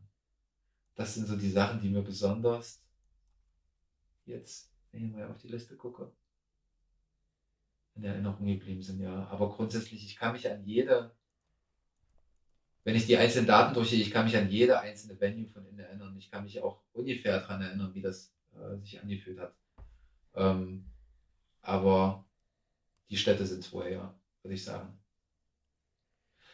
Ähm, ach so, soll ich noch was kurz zu, den, zu dem Publikum sagen, zu den unterschiedlichen Menschen? Ja, genau, ob das, äh, ob, ob das, ich meine, ich habe auch schon das eine oder andere Konzert drüben gesehen. Ähm, die sind ein bisschen eventlastiger. Das heißt, ich habe immer das Gefühl gehabt, die sind nicht so schwer, zu, äh, zu leicht zu begeistern. ähm, ja, ey. Also, aber erzähl mal ruhig, ob du da so auch Unterschiede gemerkt hast. Na, was hast du denn? Was kennst du denn? Was hast du denn festgestellt? Sag, sag du doch mal erstmal. Ja, also, ähm, ich finde es befremdlich, wenn ich auf ein Rockkonzert gehe und da bis zu der ersten Reihe Stühle sind. das hat man Weil's, nie, aber okay. Ja, und äh, die Leute sind, äh, wie, so, wie, soll ich sagen, ist halt ein Eventpublikum. Ich habe zum Beispiel Rammstein da gesehen und wenn du mit den Leuten gesprochen hast, äh, sind die da nur hin wegen dem Feuerwerk, die die Musik eigentlich bis auf Du hast gar nicht kannten. Mhm. Aber die haben gehört, die machen mit die beste Show der Welt, bla bla bla, und deswegen sind sie da. Mhm. Ja, also äh, was diese. Hast du noch Eindrücke? Oder ist das so, also ja, das Event. ist jetzt so das Prägendste gewesen, ja, weil ja, ja. Ne, äh, da war äh, im, äh, äh, da war dann in den ersten Reihen waren dann Stühle, bis Rammstein gesagt hat, wir spielen hier nicht, bis sie weggeräumt sind. Geil. Ja. Äh, ja, also ich wollte dich nur nicht unterbrechen, aber ähm, ich finde auch, und ich will keiner äh, amerikanischen Person da irgendwie zu nahe treten, aber es ich ist. Ich bezweifle, dass es jetzt so viele Amerikaner hören hier. Äh, das stimmt natürlich, aber ähm, trotzdem, er hat ja auch ein bisschen was mit Respekt zu tun und so. Es ist, ist ja natürlich auch sicherlich kulturell begründet, ähm, mhm. etc., etc., etc. Aber wenn ich mal einen Querschnitt durch das europäische Publikum, und das ist ja schon super heterogen, also, aber Ja, nur mal so, was, oder vielleicht auch das deutsche Publikum, äh, Querschnitt da durchmache und mache mal einen Querschnitt durch das amerikanische Publikum, wobei da auch die Ecken wieder super unterschiedlich und heterogen se- sein können, ja, würde ich trotzdem feststellen können, dass das amerikanische Publikum ähm, ein Stück weit enthusiastischer ist, würde ich sagen, aber gleichzeitig auch oberflächlicher. Also dieses äh, Hi, na, und wie geht's und so, was man so manchmal irgendwie so auch aus Filmen kennt, das ist halt echt so. Also das machen Das wirklich ist die viele. übertriebene Früher, weil die äh, freundlich sein wollen. Das verwechseln die mit Freundlichkeit. Wir wissen alle, es ist aufgesetzt. Ja, aber weißt du, aber das ist halt diese Freundlichkeit, Ist sie kein halt Scheiß. Und gleichzeitig, wenn sie dir eine Frage stellen und du antwortest, siehst du schon in ihren Augen, die hören eigentlich auch nicht mehr zu. So. Also da ist mit Tiefgang manchmal nicht so viel. Also nicht, nicht immer, um Gottes Willen. Aber ich habe das dort öfter beobachtet als bei uns. Und ich, also wenn ich jemandem eine Frage stelle, dann, ähm, also ich kann halt auch höflich sein, ohne dass ich jemanden frage. So. Das machen, also dann stelle ich dem halt keine Frage. Aber da habe ich so oft erfahren, so dieses, auch, das fängt schon an mit, wenn du fragst, hey, how are you? Da geht's schon los. Interessiert keinen, das sagt man halt so. Und du fängst an zu fragen, ja, alles cool eigentlich, ja, äh, bisschen mal Darm vielleicht, aber du fängst an zu erzählen. Und kein Schwein hört dir zu, ja. Also, und wenn du dann dieselbe Frage stellst, dann ist das Gespräch auch zu Ende. Also jemand sagt, jemand begrüßt dich, sagt, hey, how are you? Und du sagst auch, hey, how are you? Boom, das war's. genau, das war's. das ist eine Floskel. Und das, und das spiegelt sich in Konversationen dort oft wieder. Und das, ähm, das fand ich ein bisschen schade eigentlich, weil äh, ich gerne, also ich wollte die ganzen Eindrücke ja auch sammeln. Deswegen wollte ich auch unbedingt am Merch einfach mitmachen oder Catherine da was abnehmen, weil sie, ja, weil, weil das für mich auch interessant und wichtig ist, die Leute mal kennenzulernen, alle so, ja. Und dann sprichst du mit Leuten, die sind auf dein Konzert gekommen. Du bist aber eigentlich vom anderen Ende der Welt und dann, dann will ich ja auch gerne mit denen eine gewisse Zeit verbringen, dass man sich ein bisschen austauschen kann. Ähm, hab viele, viele, viele super nette, geile Leute kennengelernt. Auch, also ich würde sogar sagen, zwei, drei, vier Leute, mit denen man dann auch regelmäßig in Kontakt geblieben ist und die, wo sich schon fast wie so eine kleine flüchtige Freundschaft entwickelt oder wo man sich ab und zu mal schreibt oder Tipps gibt. Das, äh, das ist super, super geil und da gibt es auch viele Leute im Tiefgang, bestimmt. Aber im Grunde genommen, ja, also, also es ist schon irgendwie oberflächlicher und auch so das Denken vieler hört an der amerikanischen Grenze auf.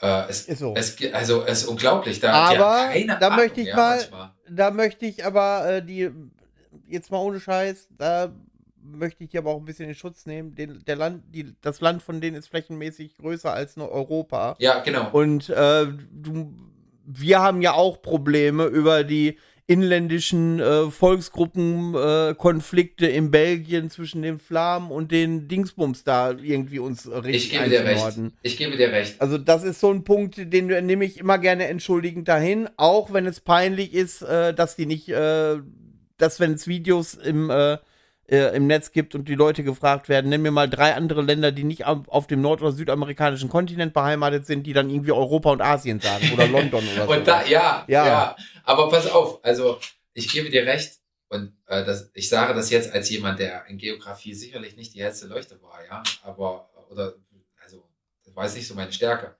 Ähm, aber wenn, also erstmal ja, die haben das auch nicht unbedingt nötig, weil in diesem Land haben die alles. Da gibt, da ist nie Krieg. Die Genau. haben, die haben so viele unterschiedliche Klimazonen ja eigentlich auch schon. Die können im Land so oft verreisen und haben äh, alles Mögliche an Wettern und was weiß ich was hier sehen und an, an Hitze, an Kälte erleben können, was es auf der Welt gibt, fast. Ja, also natürlich, wenn du, also du musst, du musst ja nicht mal. Viele Amerikaner, die haben einfach überhaupt ja keinen Reisepass, weil die eh nie das Land verlassen. Drauf geschissen, ja.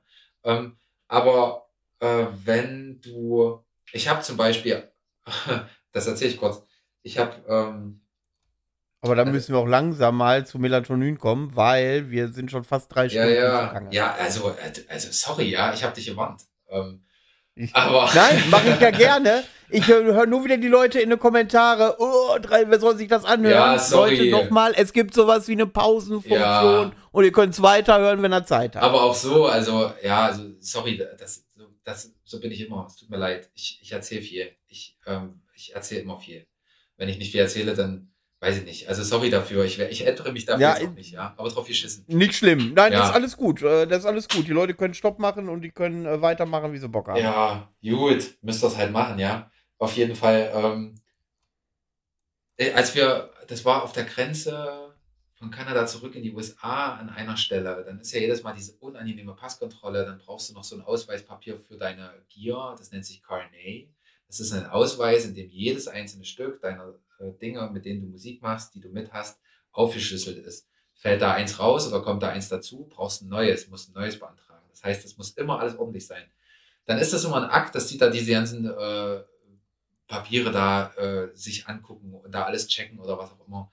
Und auf einmal äh, sitzen wir da und warten und warten und super unangenehm. Da denkst du nur, hoffentlich spricht dich keiner an, ja. Die, das sind so diese äh, unangenehmen Grenzkontrollen, wo kein Mensch Bock drauf hat. Und äh, von Kanada nach Amerika sitzen ja dann die Amis und die sind echt kalt und streng.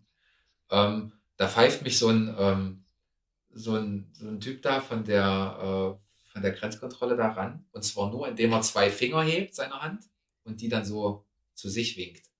Also dachte ich mir, Alter, krass. Äh, hier ist scheinbar irgendwie schon eine Hierarchie zu spüren, dachte ich mir dann, dachte ich, na geil, da habe ich jetzt übelst Bock drauf. Sagt so, du bist Florian? Ich sage ja.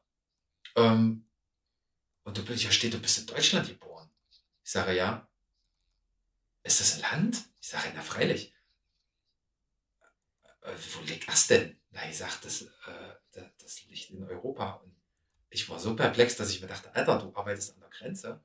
Vielleicht hast du ein bisschen, vielleicht solltest du ein kleines bisschen Geografiekram mitbringen. Und eventuell hast du von einem dunklen Teil unserer Geschichte vor nicht mal 100 Jahren schon mal was gehört. Also dachte ich mir, Alter, du musst doch, also manchmal habe ich gestockt. Oder dann, mich hat einer gefragt, ähm, das war, die war auch ein bisschen doof.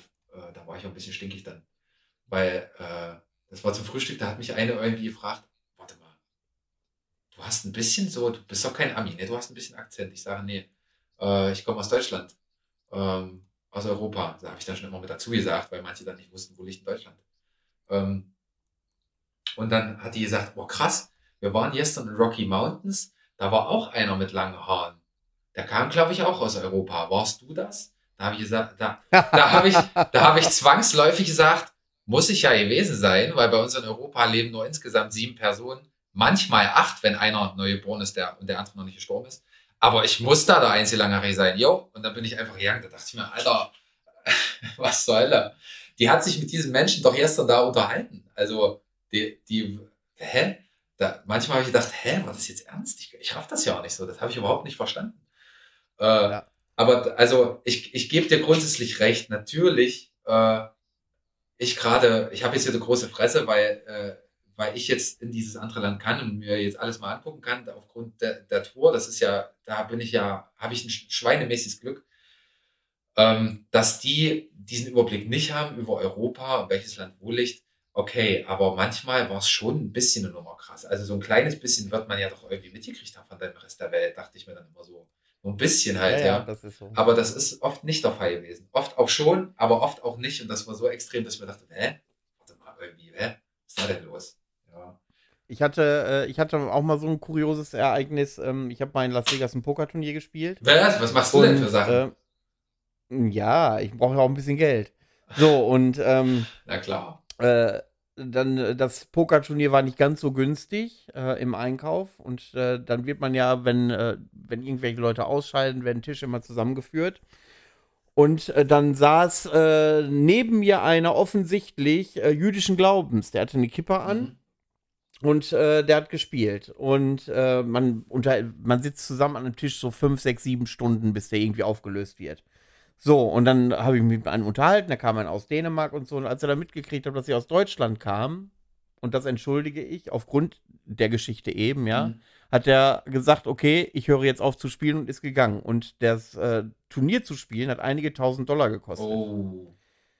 Aber Der ist dann aufgestanden und gegangen, weil er äh, nicht mit einem Deutschen äh, den Tisch teilen wollte. das finde ich aber auch, also das, ich weiß nicht, wie man, wie man das, also ich, ich verstehe, wo das herkommt. ich sag mal so, der ist, ich sag, ich sag mal so, du, ich sag mal so, der war, wie alt wird er gewesen sein? 60 vielleicht? Mhm. Und wer weiß, vielleicht sind seine, äh, ist er ausgewandert und wer weiß, was mit seinen Eltern in Europa passiert ist, Ja, weißt du? Ja. Deswegen äh, bin ich da, nehme ich dem das überhaupt nicht übel, ähm, dass er da gesch Aber so ist das dann auch. Das ist immer sehr, ähm, wie soll ich sagen?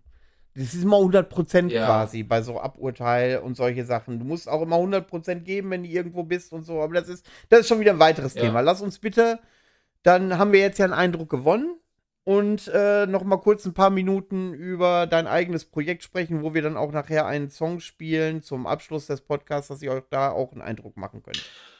Okay, also ähm, mein eigenes Projekt ist ziemlich klein und wahrscheinlich kennt das kein Schwein, das ist auch in Ordnung. Ähm, also das, das, darauf kommt es auch nicht an. Ähm, es heißt Melatonin oder Melatonin, je nachdem, ob man es Deutsch oder aussprechen möchte, mit einem Y am Ende. Ähm, in diesem Projekt, dieses Projekt heißt Melatonin, weil mich ähm, also in diesem, ich, ich mache so ein bisschen, also ich brauche immer irgendwas mit äh, Kosmos oder Mond oder also äh, ja, das ist das, was mich, was mich eigentlich so umtreibt und was bei mir für ein ziemliches Wechselbad der Gefühle manchmal sorgt und für, äh, für, für die Stärke an Emotionen, die Intensität an Emotionen und sorgt aber auch dafür, also der Mondzyklus sorgt bei mir dafür, wie gut oder schlecht ich schlafe. Ich schlafe manche Nächte nicht, wenn Vollmond ist, habe trotzdem viel Energie, aber dann nehme ich Sachen anders wahr. Das ist schon eine ziemlich lange Zeit so. Ich weiß nicht, wann es mal angefangen hat. Ich fühle mich davon aber, ich fühle mich dafür dankbar, weil ich glaube, dass, äh, dass, das, dass mich das in eine bestimmte Richtung bewegt hat ähm, und fühle mich dazu sehr, zu dem ganzen äh, Kosmos-Thema, sage ich jetzt mal, um das kurz zu fassen, äh, sehr verbunden in vielerlei Hinsicht. Ähm, weil das aber meinen Schlafzyklus so beeinflusst und äh, habe ich mein Projekt Melatonin genannt. Ähm, und ja, da mache ich halt alles selber und alles, was mir so an, ähm, alles, was mir so an Gefühlen durch den Bauch äh, schwirrt, versuche ich immer dann, wenn, wenn ich mich halt danach fühle, äh, irgendwie auf der Klampfe umzusetzen. Ähm, ich mag Blastbeats, äh, ich mag es aber auch super soft manchmal. Ich möchte ähm, in meiner Musik eigentlich all das. Ich mache mir ja keinen Plan, wie ich die Musik schreibe, sondern das muss schon von alleine irgendwie kommen. Das muss mich im Herz treffen und dann versuche ich daraus was zu entwickeln. Und ähm, es ist, ich würde es jetzt mal so als, keine Ahnung, ähm, vielleicht Post-Black Metal slash kosmischer Atmo Black Metal slash manchmal auch nur Space Ambient bezeichnen. Ähm, spielt keine Rolle, äh, aber kann ja jeder selber checken, wenn er Bock hat, aber so, dass er eine grobe Richtung, dass da mal eine grobe Richtung vorgegeben ist. Ähm, ich veröffentliche manchmal auf Instagram so kleine Snippets von Sachen, die ich so schreibe oder die ich mag oder die ich mache oder auch auf äh, einem YouTube-Kanal, aber nicht unter Melatonin. Unter Melatonin mache ich nur Sachen, die ein Konzept haben. Ich brauche, ich möchte runde Sachen haben und äh, äh, unter Melatonin ist bisher eine EP äh, veröffentlicht, die kam 2021. Die heißt Syzygy. Ähm, das ist ein Begriff, ähm, das, ist, das ist ein Begriff, der bedeutet, dass sich ähm, drei Himmelskörper, also es können Planeten, Sterne, was auch immer sein, so irgendwie in einer bestimmten Form oder Art und Weise ausrichten oder in Reihe stehen. Und ich habe das deshalb so genannt, weil ich ähm, auf die, äh, weil ich mit Hilfe der drei Mondphasen, Neumond, Vollmond, abnehmender Mond, die auf dieser Platte quasi die Tracks, also die, wo die Tracks ja quasi dann auf dieser Platte in Reihe stehen, ähm, auf die Trinität äh, Geburt, Leben, Tod eingehen wollte ähm, und auch diese, äh, die, das fand ich deshalb, also ich brauche auch immer so, ich brauche immer was Gegensätzliches in der Musik. Ich finde Gegensätze in der Musik essentiell für mich. Das habe ich auch am Anfang schon gesagt, ich brauche immer was Softes und ich brauche auch mal ein Blastbeat mit offenen Gitarrenriss, wo es einfach nur bellst. Äh, aber es, es muss immer irgendwie zusammenpassen, ähm, weil das ein Gefühlschaos in mir auslöst und ich das super, super gerne habe. Ähm, und ich wollte, äh, ich fand das deshalb so interessant, weil ein Lebenszyklus eines Mondes ja im Prinzip einen Monat dauert. aber der Mond ja immer wieder von vorne anfängt. Also im Prinzip ist diese, es ist eine Geschichte über Unendlichkeit und äh, Kurzlebigkeit gleichzeitig und auch Endlichkeit. Und ich habe das versucht, ähm, ich habe mich so gefühlt irgendwie, das ist dann so gereift, ich habe das versucht in eine kurze äh, Fantasiegeschichte zu packen, in der ich viele, vieles, was, was in mir so abgeht, ähm, ja, mit einfließen zu lassen, aber ohne dabei einfach nur aus meiner persönlichen Sicht zu sprechen, sondern immer so über, ähm, über so zwei, also missverständliche Sachen, damit äh, ja, damit es einfach nicht so leicht ist und damit es ein bisschen auch geschützt ist und damit es nochmal ein extra, ähm, so ein bisschen extra Schwung kriegt. Und zwar ist die Geschichte dahinter. Ich weiß nicht, äh, auf dem Cover dieser EP kann man, ähm, nee, da sage ich später was dazu. Im Grunde genommen steht, äh, ist diese, diese EP, ähm, ist die Hauptfigur dieser EP ein ähm, Mondkind, das beim Neumond weil der Mond wieder Energie ausstrahlt. Äh, die Partikel fließen, also Energie fließt. Es ist, Ener Energie fließt immer so. Ähm, egal zu welcher Mondphase, es ist immer irgendwie Energie am, am Fließen. Und äh, zu Neumond ähm, wird das Licht eben mehr, die äh, Energie fließt und ähm, aus diesem Licht formt sich ein, ähm, oder generell aus diesem Licht und Mondstaub äh, formt sich dann formt sich ein, ein Fantasiewesen, ein Mondkind, ja. Ähm, und diesem Mondkind wird Leben eingehaucht, je stärker der Mond wächst, irgendwann fängt das Herz aus Licht an zu schlagen, ähm, äh, also dieses Mondkindes. Und äh, das, das erwacht dann zum Leben. Und so habe ich auch versucht, diesen äh, den Song aufzubauen. Der, der allererste Song baut sich relativ langsam auf, dann, dann kann man einen Herzschlag vernehmen und dann, dann fängt das an zu wachsen. Ähm, der zweite Song, Sie, also die, die Songs heißen auch, das, diese Platte heißt Syzygy und die Songs heißen CZG. Ähm, in dem zweiten Song wird äh, der, wird der, ähm, der Vollmond behandelt. Deshalb ist, also das heißt, das bedeutet, da ist gerade super viel Energie am Fließen. Dieses äh, super viel Energie ist super viel Licht ist überall. Deswegen ist dieser dieser Song auch, der, äh, der steht für das Leben. Ja? Der erste Song steht für die Geburt, der erste Song steht für das Leben. Ähm, in, dieser, in diesem Song ähm, ist das meiste an Energie zu spüren, meine ich.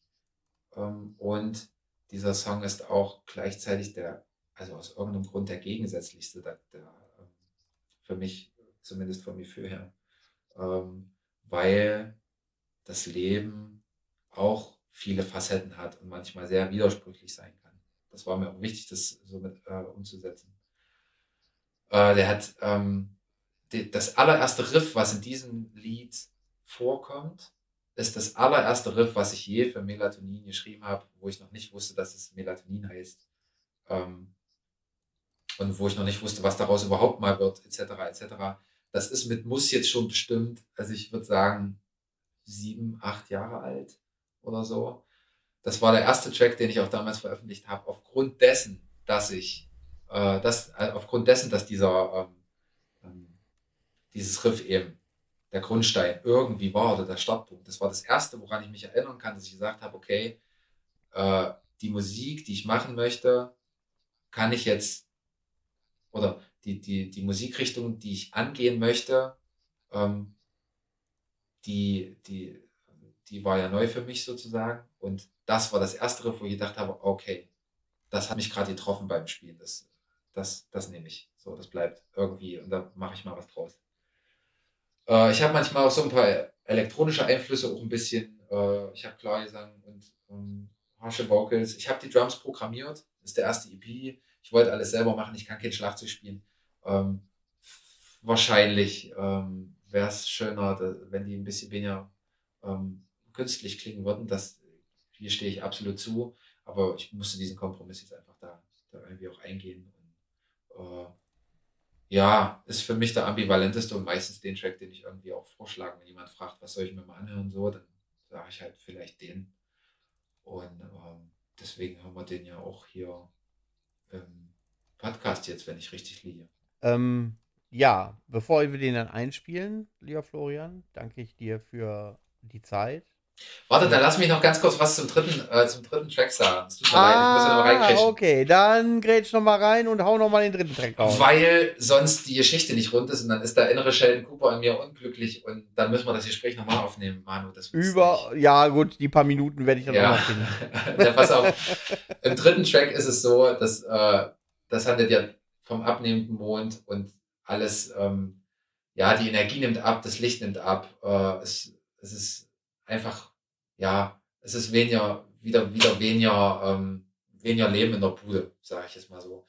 Und ähm, je schwächer der Mond wird, desto stärker verlangt er sei, die Kraft seines Mondkindes zurück und damit er im neuen Zyklus wieder die Kraft hat, neues Leben irgendwo einzuhauchen. Das heißt, er ruft äh, seine, seine Partikel, seinen Mondstaub, sein Licht zurück.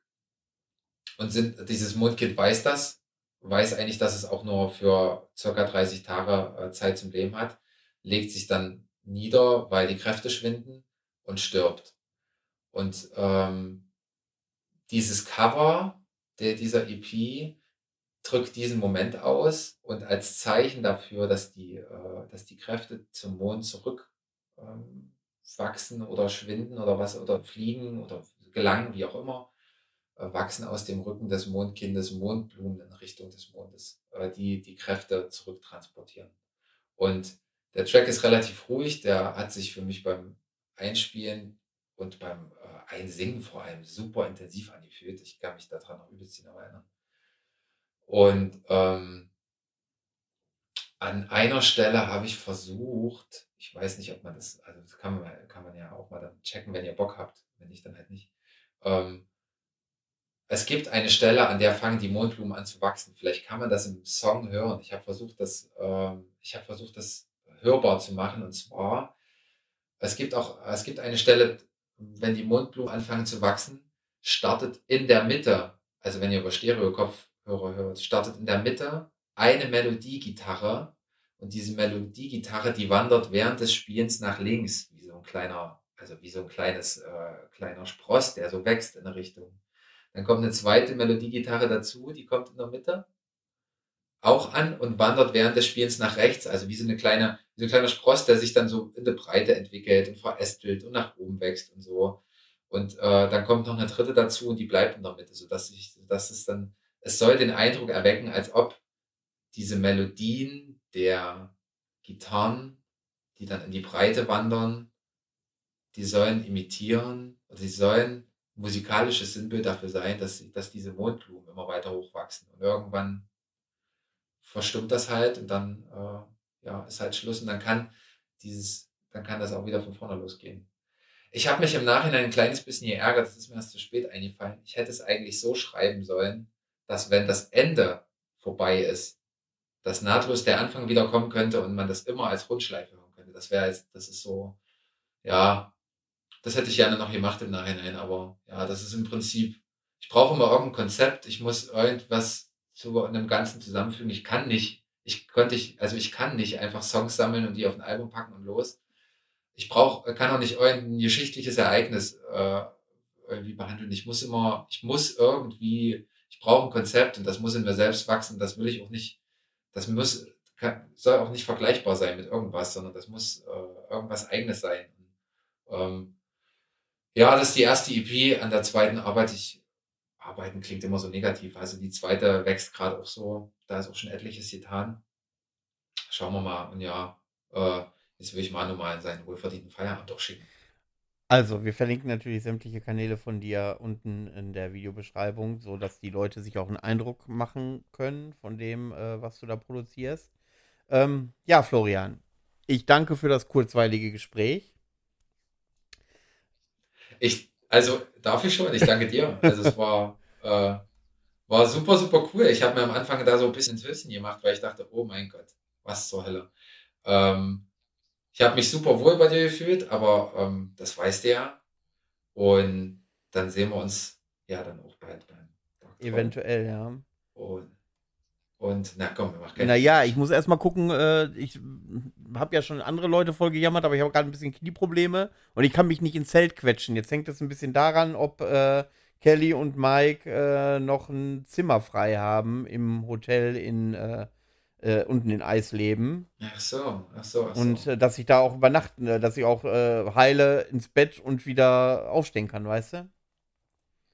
Ach Mann, ey, na, das wird ja hoffentlich das hoffe klappen. ich auch. Ja, und dann können wir da dann mal anstoßen. Ich meine, du trinkst keinen Alkohol mehr, Genau. äh, aber, Aber dann Anstoßen lasse halt ich, das Anstoßen lasse ich mir trotzdem nicht nehmen, wenn, wenn ich mit einer Cola äh, anstoßen darf. Naja, tipptopp. Also es hat mir super großen Spaß gemacht. Ich höre euren Kram sehr gerne äh, und habe mich deshalb umso mehr geehrt gefühlt, dass ich hier meinen Senf mal dazu beitragen konnte. Und alle, die jetzt äh, irgendwie blutige Ohren haben, weil es viel zu lange ging, sorry, ist halt so. Äh, ja, danke. Danke dir für die Gelegenheit. Es war super Ja, cool. gut. Freut mich, wenn es dir Spaß gemacht hat. Empfehle uns weiter. Und äh, Das mache ich. ihr werdet das wahrscheinlich in zwei oder drei Etappen gehört haben da draußen. Ähm, Das finde ich ja schon wieder frech, aber ja, ist so. Also, wenn, wenn überleg mal, äh, die Musik kommt dann noch dazwischen, äh, dann sind wir mal bei knackigen drei, drei, drei, dreiviertel Stunde fast. Und Na ja. äh, na fein. Dann haben die Leute auf jeden Fall für zwei Wochen was, was sie abends zum Einschlafen hören können. Oh, das ist aber so nett jetzt zum Ende noch hin. Naja, nee, super. Ja, es war auf jeden Fall super Ja. cool. Äh, danke War dir vielmals. hochinformativ. Also ich habe äh, hab mich auch ganz oft mit dir äh, verbunden gefühlt, äh, fand ich gut. Ähm, ja, Leute, dann checkt mal alle Kanäle von äh, Florian aus. Jetzt haben wir natürlich nicht äh, darüber gesprochen, wie es ist, wenn man so eine attraktive Frontfrau hat in der Band. Da hast du gesagt, das geht ihm schon hart gegen den Strich, dass sie manchmal darauf reduziert wird. Alter, das ist, das ist, das, da können wir eine ganz andere Folge nochmal. Ja, das dazu könnten wir vielleicht Das, mal, wenn äh, wir über, wie heißt das so schön, Female Fronted Bands sprechen. Affiger Begriff. oh, da Affiger Begriff. Junge, nee, ey. Ja. Das sind, also, da können wir gleich noch, äh, da können wir gleich noch über Sabaton und Volbeat noch mit dazu So, sprechen. na gut, alles klar. Und los. So, meine Lieben, dann äh, Florian, hau rein und ihr, ich wünsche euch noch einen schönen Sonntag oder wann auch immer ihr das hört und bis bald. Ciao. Ich danke dir, ciao.